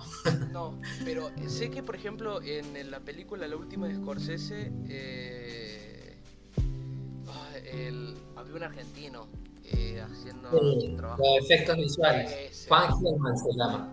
Es un tipo que trabaja hace mucho en Hollywood. De hecho, fue nominado también por La Guerra de los Mundos en 2005. Eh, sí, él, él ha sido. Él, él forma parte del, del mundo de FX en. ¿Cómo se llama? En Estados Unidos, en Hollywood. Pero, bueno, eh, pero no. Pero volviendo a la nominación, ¿a quién se lo das vos? ¿Al montaje? Al montaje, sí. Y mira, montaje, a, mí no me parece que donde más se nota el montaje me parece que es en Don't Look Up, pero eh, donde digamos quizá es parte de algo más importante como resumir una historia épica, Doom. Me parece que es un premio técnico que también podría quedar para Doom. Es verdad, porque Doom para hacer también el montaje hay que estar un tiempito. Eh, bueno, después, eh, a ver, no sé, lo que, la que vos digas, mejor actor, actor de reparto tenemos, mejor banda sonora, mejor sonido, mejor diseño de vestuario, mejor actriz reparto, no sé cuál te gustaría. Mejor actor de reparto, puedo decir que he visto tres de las cinco actuaciones, así que algo puedo hablar. Tenemos a Ciaran Hints de Belfast, no lo hemos visto por mi parte. Yo vi 40 minutos hoy a la mediodía. eh, bueno, Troy Bueno, este Troy de de Coda puedes hablar, porque la viste Coda. Yo me quedé con las ganas. Sí, un dato interesante de, de, Coda. Coda está basado en una película francesa del 2014. Eh, y en ese entonces había habido un poco de revuelo porque más allá de que la película Coda quiere decir eh, Children of Dead Adults, que es el chico de padres eh, sordos, digamos. Eh, y en la película francesa había vivido como una mini polémica porque mostraba el mundo de las personas sordas, pero los actores no eran sordos, hacían de sordos. Entonces, lo que hicieron para esta versión estadounidense es contratar realmente a personas con, con sordera y los tres actores que hacen de la familia de la chica protagonista de Coda eh, son sordos. Y, Troy Kotsur es un actor sordo. Así que está bueno, justamente por el lado de la inclusión, está bueno que, se incluya a personas con, con discapacidades porque también tienen que, actuar, que ser parte de, un movimiento artístico como el cine. Eh, y la actuación es buena, cumple, digamos. Es un padre chistoso, digamos, solo que bueno, que es sordo. Eh, a, mí, a mí Coda me parece una película muy chiquita como para estar nominada. Siento que todos sus temas los trató mejor Sound of Metal que, que, esta película, pero bueno, por alguna razón ha estado nominada y han nominado a él. Eh, no me parece mala actuación, pero tampoco algo que me, que me vuelva loco, digamos. No, además un reconocimiento por lo que vos decís, digamos, sí, de, actores sordos, no. Sí, totalmente, totalmente. Pero actúan bien, o sea, su discapacidad no hace que estén ahí por alguna cuestión de lástima o lo que sea, ellos actúan bien realmente. Después tenemos a Jesse Plemons de Power of the Dog. Después, eh, es decir, eh, no me parece la locura, pero bueno. Eh, a, mí, a mí me parece que es un actor consistentemente bueno. Él, todos los proyectos que hace, es un gran actor de reparto. Él entiende que una película, el actor de reparto tiene que acompañar, no tiene que protagonizar. No tiene que robar cámara, como hace Jared Leto o Lady Gaga. No, no, no. Entiende que, formar parte de un cast es hacer tu parte. Y Jesse Plemons entiende eso. Pero no sé si es la actuación que más se destaca de Poderes de Dog. ¿eh? Me parece una buena actuación, pero no. no, no tiene algo más para dar. Eh, Poderes de Dog, digamos, en otro. Eh, después, bueno, JK Simons. Eh, de Ricardo, creo que este sí merece un poco más, por lo que vi. Sí, eh, ah, él ya ganó un Oscar por Whiplash, también de reparto por Whiplash. Así que hay que ver cómo es Vin de Ricardo, porque para nominarlo a él, algo debe haber hecho en esa película. Sí, eh. eh, va J.K. Simons es increíble en qué no proyecto está. Me sorprende eso de ese hombre. Y sí, porque nosotros pensamos en, los actores más grandes de, Hollywood y todas sus carreras hechas y son millonarios, pero hay toda una franja media y baja de actores que tienen que trabajar muchísimo para llegar a donde están y que tienen que estar trabajando constantemente. Eh, J.K. Simon ha hecho cientos de papeles antes de volverse exitoso primero con Spider-Man y, después con, con otros proyectos, digamos. Eh, y de hecho no, no, era muy nominado hasta que, bueno, ganó el Oscar por Whiplash, digamos.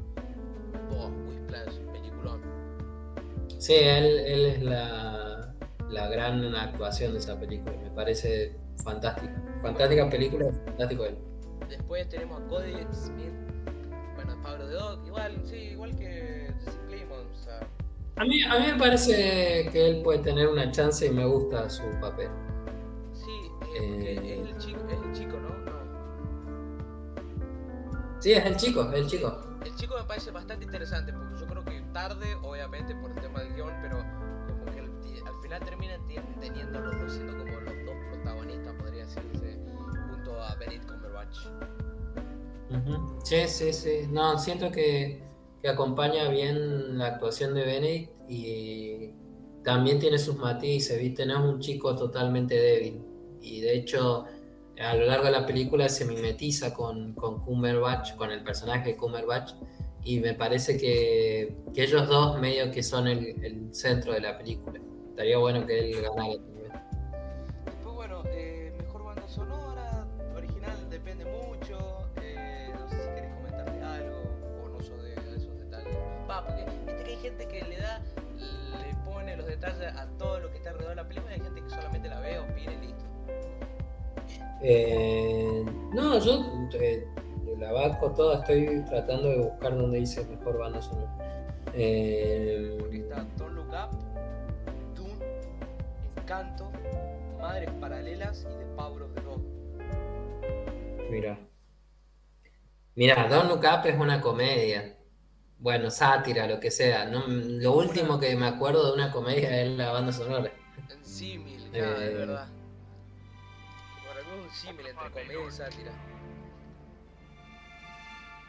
A mí me gustaría el Power of the Dog. Eh, me parece que, quien hace la banda sonora que Johnny Greenwood. Eh, bueno, no sé si saben, pero Johnny Greenwood es el guitarrista y multi-instrumentalista de la banda Radiohead. Eh, y él hace un par de años comenzó a hacer bandas sonoras de la mano de Paul Thomas Anderson que creo que su primera banda sonora fue. Va a saltar, ¿no? Con Paul Thomas Anderson. Claro, sí, sí, sí. Eh, con Petróleo Sangriento, con The Will Will Blood, fue su primer eh, banda sonora. Y eh, una constante de sus bandas sonoras son las cuerdas. Entonces, en Power of the Dog. Muy bueno.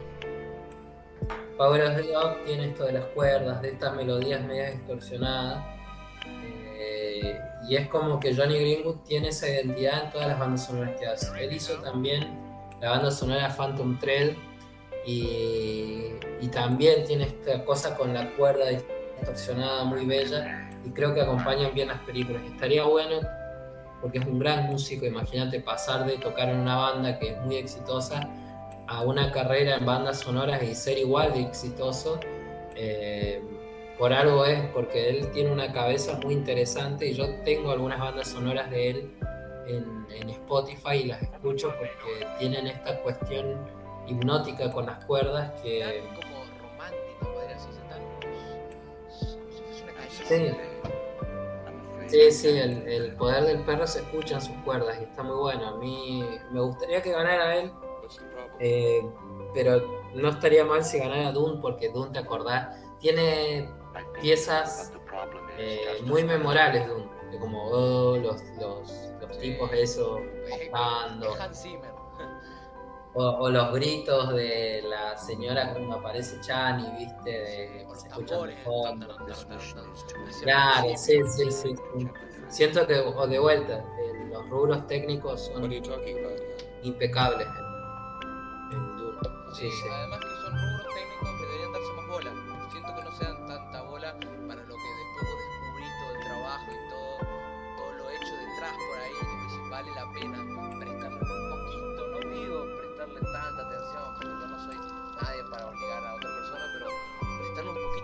y valorar todo ese gran trabajo que se hace detrás. Sí, por supuesto. Aparte, el trabajo siempre de todas estas películas son cientos de personas desde el que sostiene la iluminación al que busca los errores de continuación. son, son miles de personas que trabajan en las películas y esto es un mero reconocimiento al cabeza de equipo, porque en realidad hay mucha gente la que trabaja detrás. Ah, eh, mira, no sé si vos querés otra.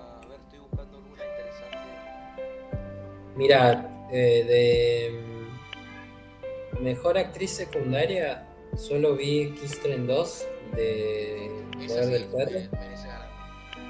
Y Augenry Ellis del método de King Richard, pero no sé cuál es Augenry. Uh, Ellis. Sí, Augenry Ellis. Ahí voy a buscar en MDB quién es Augenry Ellis. Eh, Mira, Leo, descanso, lo que vos quieras, o seguimos, no sé, te pregunto por vos. Mira, yo, eh, yo tengo un compromiso ahora, pero podemos hacer el cierre de las nominadas, si querés. Dale, dale, dale. No, yo digo por vos, para que te sientas, digamos. No, no, eh, sí, en, en, algún momento eh, tengo que ir a cuidar la casa de un amigo, así que... Uh, está bien, está bien, no hay problema. Mira, después sí, otra... Eh, pero, pero hagamos el, resumen si te parece o si vos vas a seguir después con la transmisión. Dale. Mira, después la última dos que me gustaría hablar es los guiones. Me, gustan los guiones. Mejor guion original tenemos Belfast, que no lo he visto, pero me, ese sí me interesa, se ve bueno el guion. Look Up, que tiene sus como que vaivenes, pero bueno. El método Williams no lo he visto, Core Pizza. Sí, Método Williams es King Richard, solo que le han puesto así en España de, en oh. España de Europa. Ah. Es Rey Richard. Eh, sí, igual que tu Es como que bueno, me, en mi opinión. Después, bueno, Licuore Pizza que es muy bueno al principio, muy bueno al final, pero al medio siento como que tuvo que haber más una conexión está muy distante, partes y partes. Y The Worst Person in World no lo he visto, así que bueno, te dejo hablar tranquilo. Mira, de esas, eh, entonces son Don Look Up, sí. eh, eh, Rey Don King Richard, Licorice, Pizza, King Richard y. Belfast y bueno, The Worst Person in the World. Y para mí, The Worst Person in the World. o sea, eh, todo mi amor y admiración a Paul Thomas Anderson y su cuerpo de trabajo, y esta última película es muy bella también pero no sé si el guion es lo más fuerte de Licorice Pizza, porque recuerdo más bien las escenas que la historia de sí, ¿viste? Eh, no, eso me pasó con el medio de la película.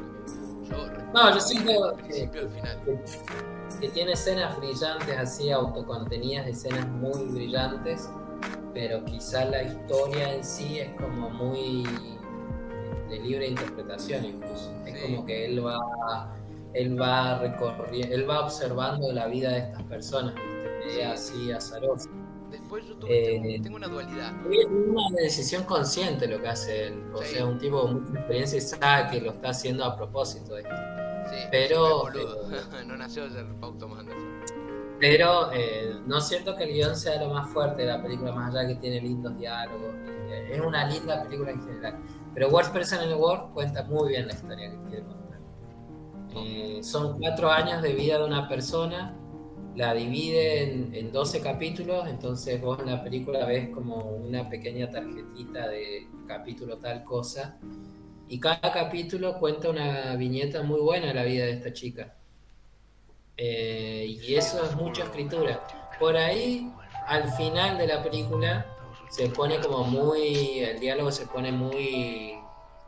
¿Muy expositivo? No, muy. Eh, la expresión en inglés es on the nose, cuando algo es muy evidente. Ah. Como que el diálogo se pone muy evidente al final, porque se ponen a hablar de la vida y cosas así. Pero cómo está construida la película está muy bueno, porque toma viñetas muy específicas de la vida de esta persona, viñetas en el sentido que son escenas que son pequeñas historias, son dos historias de esta misma chica, ¿viste? A lo largo de cuatro años. Eh, que me parece un el trabajo principal, el trabajo de guion ahí. Porque el tipo dijo, la, la, voy a dividir en 12 y cada una de estas 12 son 12 facetas distintas de esta chica. Eh, me parece fantástico. Me parece universal. Me parece universal. Por eso me parece buen guion y debería ganar. Y que él escribió...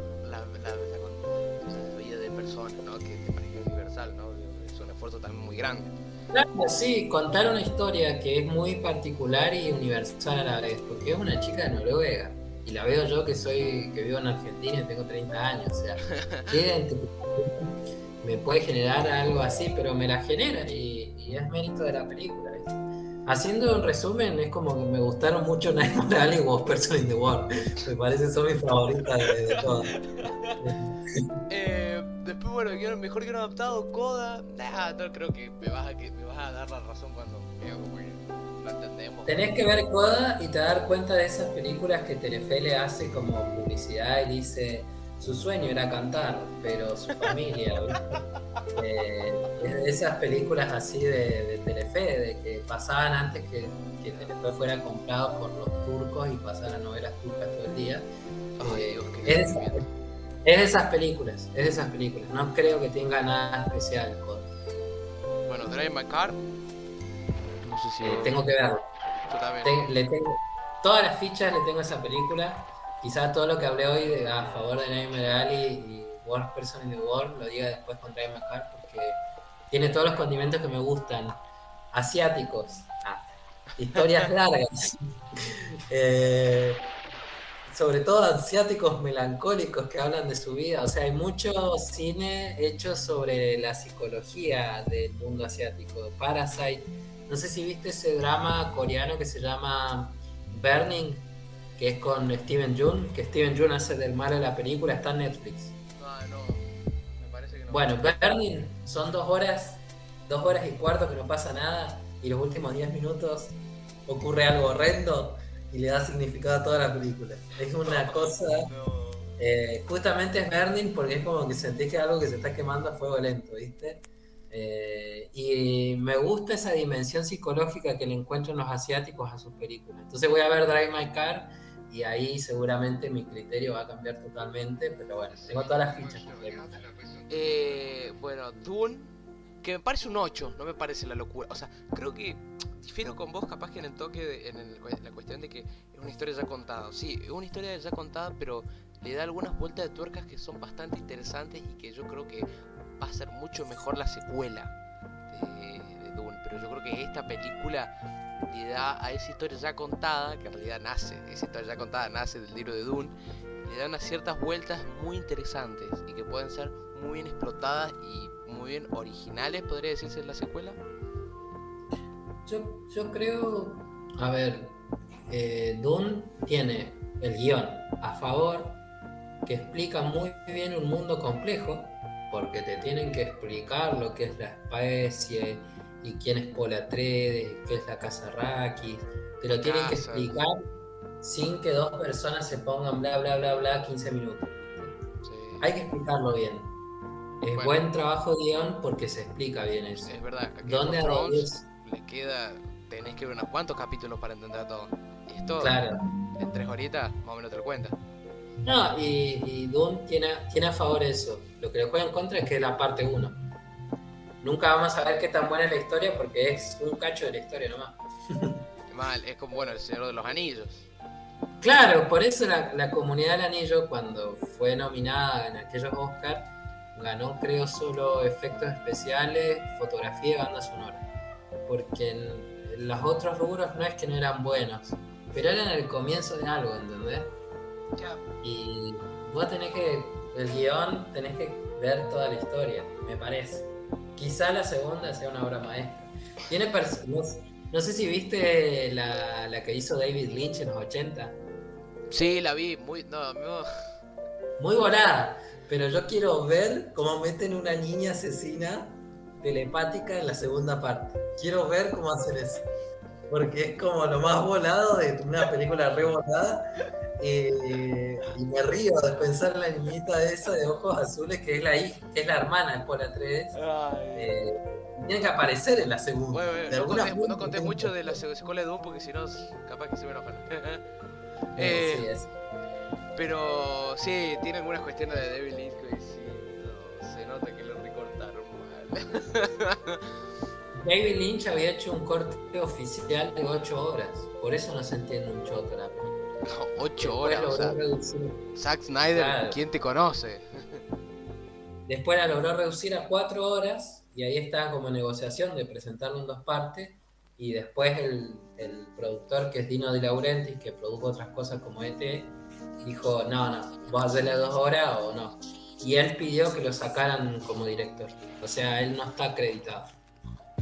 Bueno después de Lost Daughter dos de Daughter oh, bueno ahora el inglés mío como chino eh, eh, sí, me parece, pero creo que es como que a veces se toma demasiadas conexiones abiertas. No sé. Yo, no la vi. Yo no la vi todavía, pero, pero me dicen que constantemente muestran flashbacks explicando cosas y luego no hay cosa que odie más que eso. Que en vez de hacer que la persona misma entienda, que el mismo espectador entienda por qué hacen las cosas, van a flashback sí, es muy conveniente eso, pero sacando eso, como que muchas veces, muchas veces como que te dicen, ah, bueno, cerralo vos si querés. Y es bueno, está bien, no hace falta, pero, pero haber cerrado. Pero es verdad que los flashbacks como que es lo peor también de la película. Muy débil. Y después, bueno, de Power of the Dog, creo que con Dune, bueno, te trae, te trae Macar, pero como, como que con Dune va a ser las dos que peleen por el premio, parece. Porque de Power Dog es increíble como con las sutilezas de dirección, ese pincel, última pincelada, te pinta una historia que si vos cerrás cabos, es como que te explota la cabeza. Como que al final es como que. Sí, yo creo que lo, lo, mejor que hace la directora, como para mostrar las sutilezas de esa película, es cuando es esa escena donde el personaje de Benedict se comienza como a llevar mejor con el muchacho.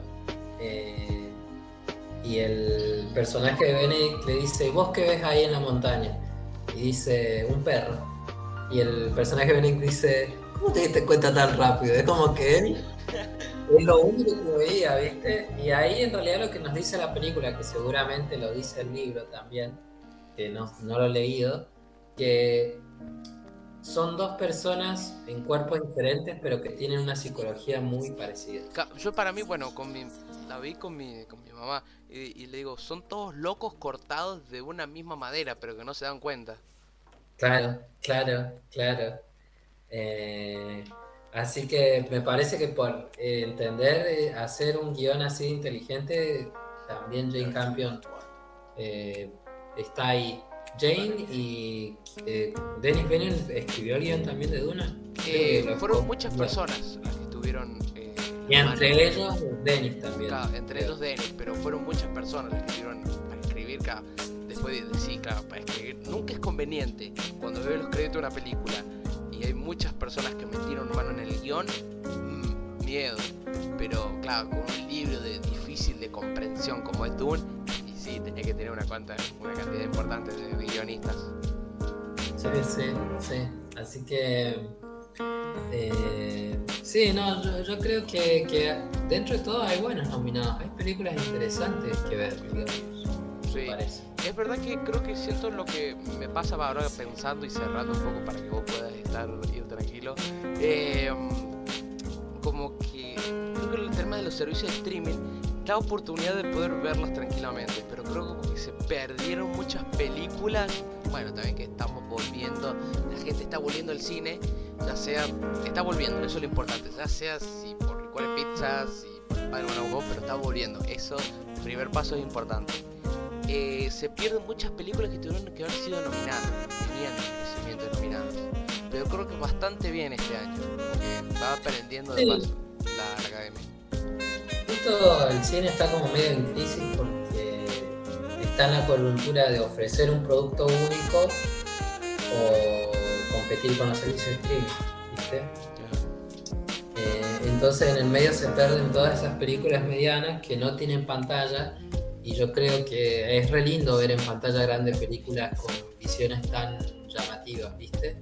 Por eso eh, fue una experiencia para mí ir a ver Licorice Pizza con vos, porque yo sé que él es un director con una marca muy distintiva y si yo la viera en mi compu o en una tele, un poquito se pierde. Yo, por ejemplo, sentí que eh, Tragedy of Macbeth eh, se, se perdía un poquito de la experiencia porque la fotografía era muy vistosa, ¿viste?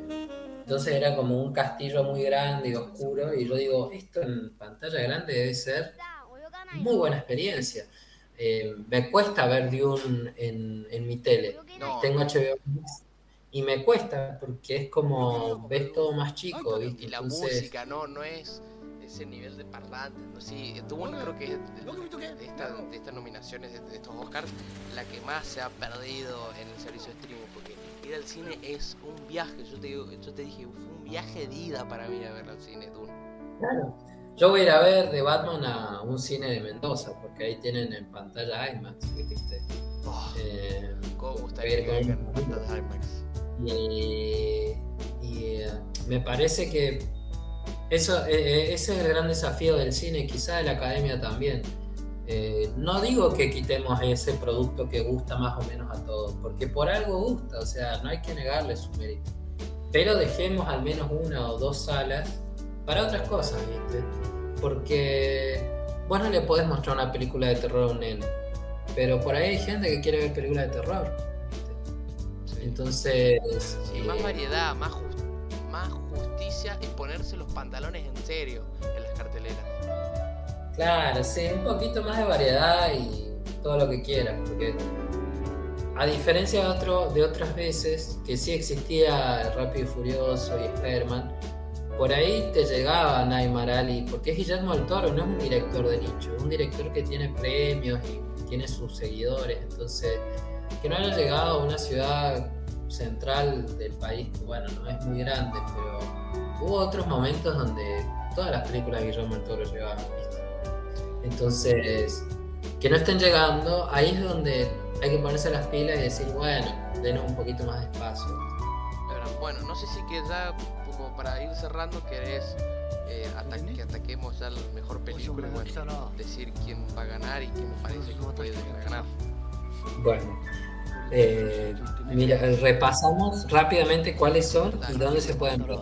The Power of the Dog y Don't Look Up se pueden ver en Netflix actualmente. King Richard y Dune se pueden ver en HBO Max. Eh, Coda Coda se en puede ver Amazon en Prime. Eh, Belfast todavía no llegó. Drive My Car Belfast, creo que está- no, no va a llegar a movie, me parece, próximamente. Drive My Car va a llegar a Movie y Nightmare Alley, siendo que es de la Xbox, que ahora bueno forma parte de Disney, va a llegar probablemente a Star Plus. Claro, o HBO Max, porque en Letterboxd aparece en HBO Max solamente. Entonces me da la sospecha. Me da la sospecha. Depende, pero me, pa- me parece que puede estar en, en- en- en Star Plus. Eh, West Side Story la van a estrenar en Disney. En, Disney. Y Licorice Pizza no sé por qué es de la MGM. Y MGM todavía tiene problemas de distribución en su servicio de streaming porque hizo un acuerdo con Amazon y todavía no han traspasado a las bibliotecas al punto que las películas de James Bond todavía no tienen casa de streaming. Sí, creo que la única es Google Películas, pero casa de streaming no. Sí, yo nunca terminé de entender qué pasó al final con MGN y la compra, digamos, de, de Amazon. Sí, al parecer compraron James Bond, pero todavía eh, no han hecho el traspaso porque las películas de James Bond son como 40 películas, son muchísimas, y, y quieren hacer traspaso remasterizado, ¿viste? Entonces, la compra existe, pero no, no han hecho el, el pasaje todavía. Bueno, eh, ¿quién te gustaría que gane? Ujú. ¿Quién te, ¿Quién me gustaría que gane? ¿quién te gustaría? Bueno, viendo de la que vi, vi 7 de 10. Me faltó ver West Side Story, Drive My Car y estaba viendo, vi, vi el 30% de, de Belfast. Eh, pero sin haber visto esas y habiendo visto las otras 7, me gustaría que, que ganaran eh, Nightmare Alley o Licorice Pizza. Siento que están en la misma línea siento que son dos películas de directores hechos en pandemia que quisieron darnos una experiencia cinematográfica. Siento que tanto Nightmare Alley como Licorice Pizza, aunque son películas muy diferentes, tienen la misma intención. Contar una historia con un estilo propio. Y eso es el cine.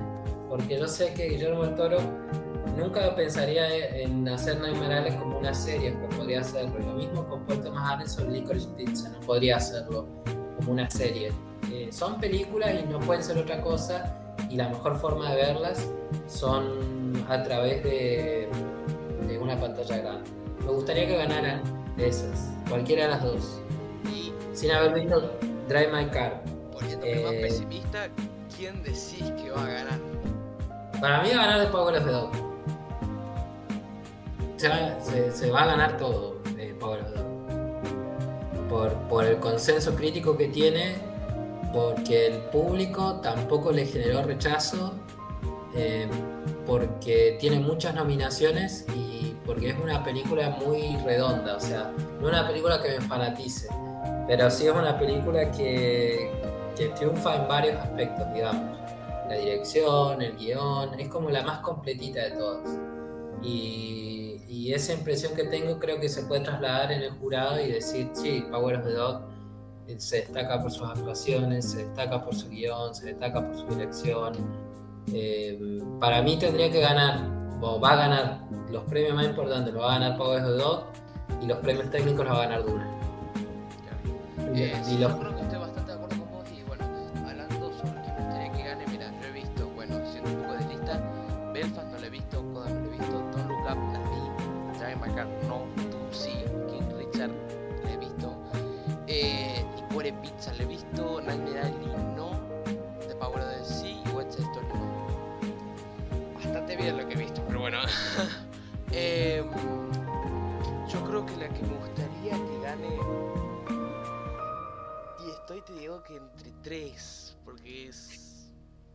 Sería para mí The Power of the Dog. Creo que hasta un cierto punto se lo merece. Digamos, Sí. por todo el esfuerzo detrás y por la vuelta de la directora y lo loco que es, pero también no me quejaría si gana Doom. Doom para mí es como que. Yo creo que cierta la crítica tuvo consenso, pero la gente como que sigue dividida y es como que es buena película Dune. Eh, como para demostrar eso y bueno, qué sé yo. Pero quizá la 2 es la, la buena, la excelente. Es verdad, eh, qué sé yo. Y después, bueno, Licor Pizza es que es lo que voy a decir, una película que el medio, en el medio capaz que te perdés, pero es tan natural y el final, oh, el final es es increíble. O sea, A mí me pasa con, con Licorice Pizza que la disfruto mucho, la disfruto al punto de Once Upon a Time in Hollywood. Es una película donde ves gente pasándola bien y te sentís bien. Es medio extraño, es medio raro, pero es como que te emociona. Al final me entró una sensación así como que, wow, así en el cuerpo del final de Licor Pizza que la verdad que me gustaría que lo gane. No creo, digamos, creo que de todas las mejores, pero bueno, eh, tengo esas. qué sé yo, Night Valley también, pero tengo eh, serían 13 grupitos chiquititos. Después las otras me veo como que no. Yo creo que va a ganar o Duna, puede ganar Duna de Power of the Dog. Yo creo que están entre esas dos. Duna por bueno lo que vos dijiste que puede ser también la que arrase lo técnico junto con The Power of the Dog o que directamente gane la mejor película, porque creo que todo lo que hizo Warner y Dennis puede ser. Sí, por ahí la academia se nos ríe en la cara y dice Drive My Car todo. Claro, no, Leo, si te se me aparece eso, te juro que te mando un mensaje. Leo, ¿qué está pasando? Yo creo que en la próxima transmisión tenemos que cumplir la tarea de ver las otras nominadas y ver qué nos parece. O sea, ¿cuáles nos faltan? Drive My Car, Belfast y West Side Story, ¿no? Sí, sí, tratar de, tratar de cumplir con la tarea. Estaría peor. Sí, de uno. Bueno, pero bueno. Muy bueno. Eh, ¿Cómo te sentiste? Eh, ¿Qué onda la charla? Eh, fantástico, me encanta. son todas charlas que tengo conmigo mismo, pero con alguien más. Eh, bueno, eh, gente, espero, fue un, siento que fue un stream bastante largo, así que espero que nos hayan aguantado. Muchas, muchas gracias por ver. Bueno, vos, Leo, Leonardo, ya saben, redes sociales, Instagram, Twitter, vayan, síganlo, cra. muchas gracias por estar acá ojalá por más streams, podcasts juntos, te invitaré a este espacio humilde, morada, cinéfila. Sí, tengo, tengo varias ideas también para contar y siempre hablando. No he visto Euforia y quiero ver que hay tanto escándalo con Euforia. Siento que la voy a odiar, pero quiero verla. Tengo miedo, es como casi parecido al miedo de ver Titán de, de movie. Es como ese miedo de decir saldré muy bien que digamos después de ver de esto, como que ese tipo de miedo. Bueno, y el fanatismo que hay al menos en las redes de Attack on Titan, yo me quedo fuera de todo, pero yo, tengo gente de mi edad que está viendo Attack on Titan, o sea, hay algo que está, es un fenómeno. y yo estoy re afuera. Yo estoy medio dentro, porque no tengo Crunchyroll, eh, como que pero lo sigo, ¿viste? Veo los videos de resumen del capítulo tanto. Más o menos estoy enterado y es muy interesante, digo, la forma de politiqueo. Es, mira, para la gente recomiendo como una forma de politiqueo tipo Arcane de Netflix, una serie animada, mini serie animada. Bueno, visualmente una locura, pero tiene un politiqueo muy interesante y muy innovador en el sentido para el tipo de politiqueo que veníamos viendo, ya sea en serie, cine eh, como que es muy interesante lo de Attack Titan. Pero es verdad que sí, es una locura lo de Attack Titan, es increíble, fenómeno total, igual que Euforia. Sí, bueno. Bueno, podemos. Tenemos esa tarea también. Eh, lo que Euforia también me llama mucho la atención es la dirección. Sam Levinson es como que un estilo. Sí, no. A, a mí siempre me jode que sean como re drogadictos, re reventados en la secundaria. Y yo en la secundaria, como mucho, hacíamos guerra de bombitas de agua. es más, es verdad, secundarias en Latinoamérica, secundarias en Estados Unidos. Era, éramos re bonitos. Yo me acuerdo que en un camping, unas compañeras, mirá lo que te cuento, pero había unas compañeras que, que en un camping andaban refumadas así y después, después cuando uno crece, te hacen estos grupos de WhatsApp donde promoción tal año. Y, yo pongo algo así como, hey, ¿se acuerdan cuando las chicas esas andaban refumadas? Y todos hicieron los boludos. es como, bueno, al final son todos re puritanos, ¿qué, pasa? Y después veo euforia y veo que se drogan con heroína, no, cocaína. No, no, Cada problema, ¿viste? No, bueno. Bueno. Claro, sí. Leo, muchas gracias por estar acá.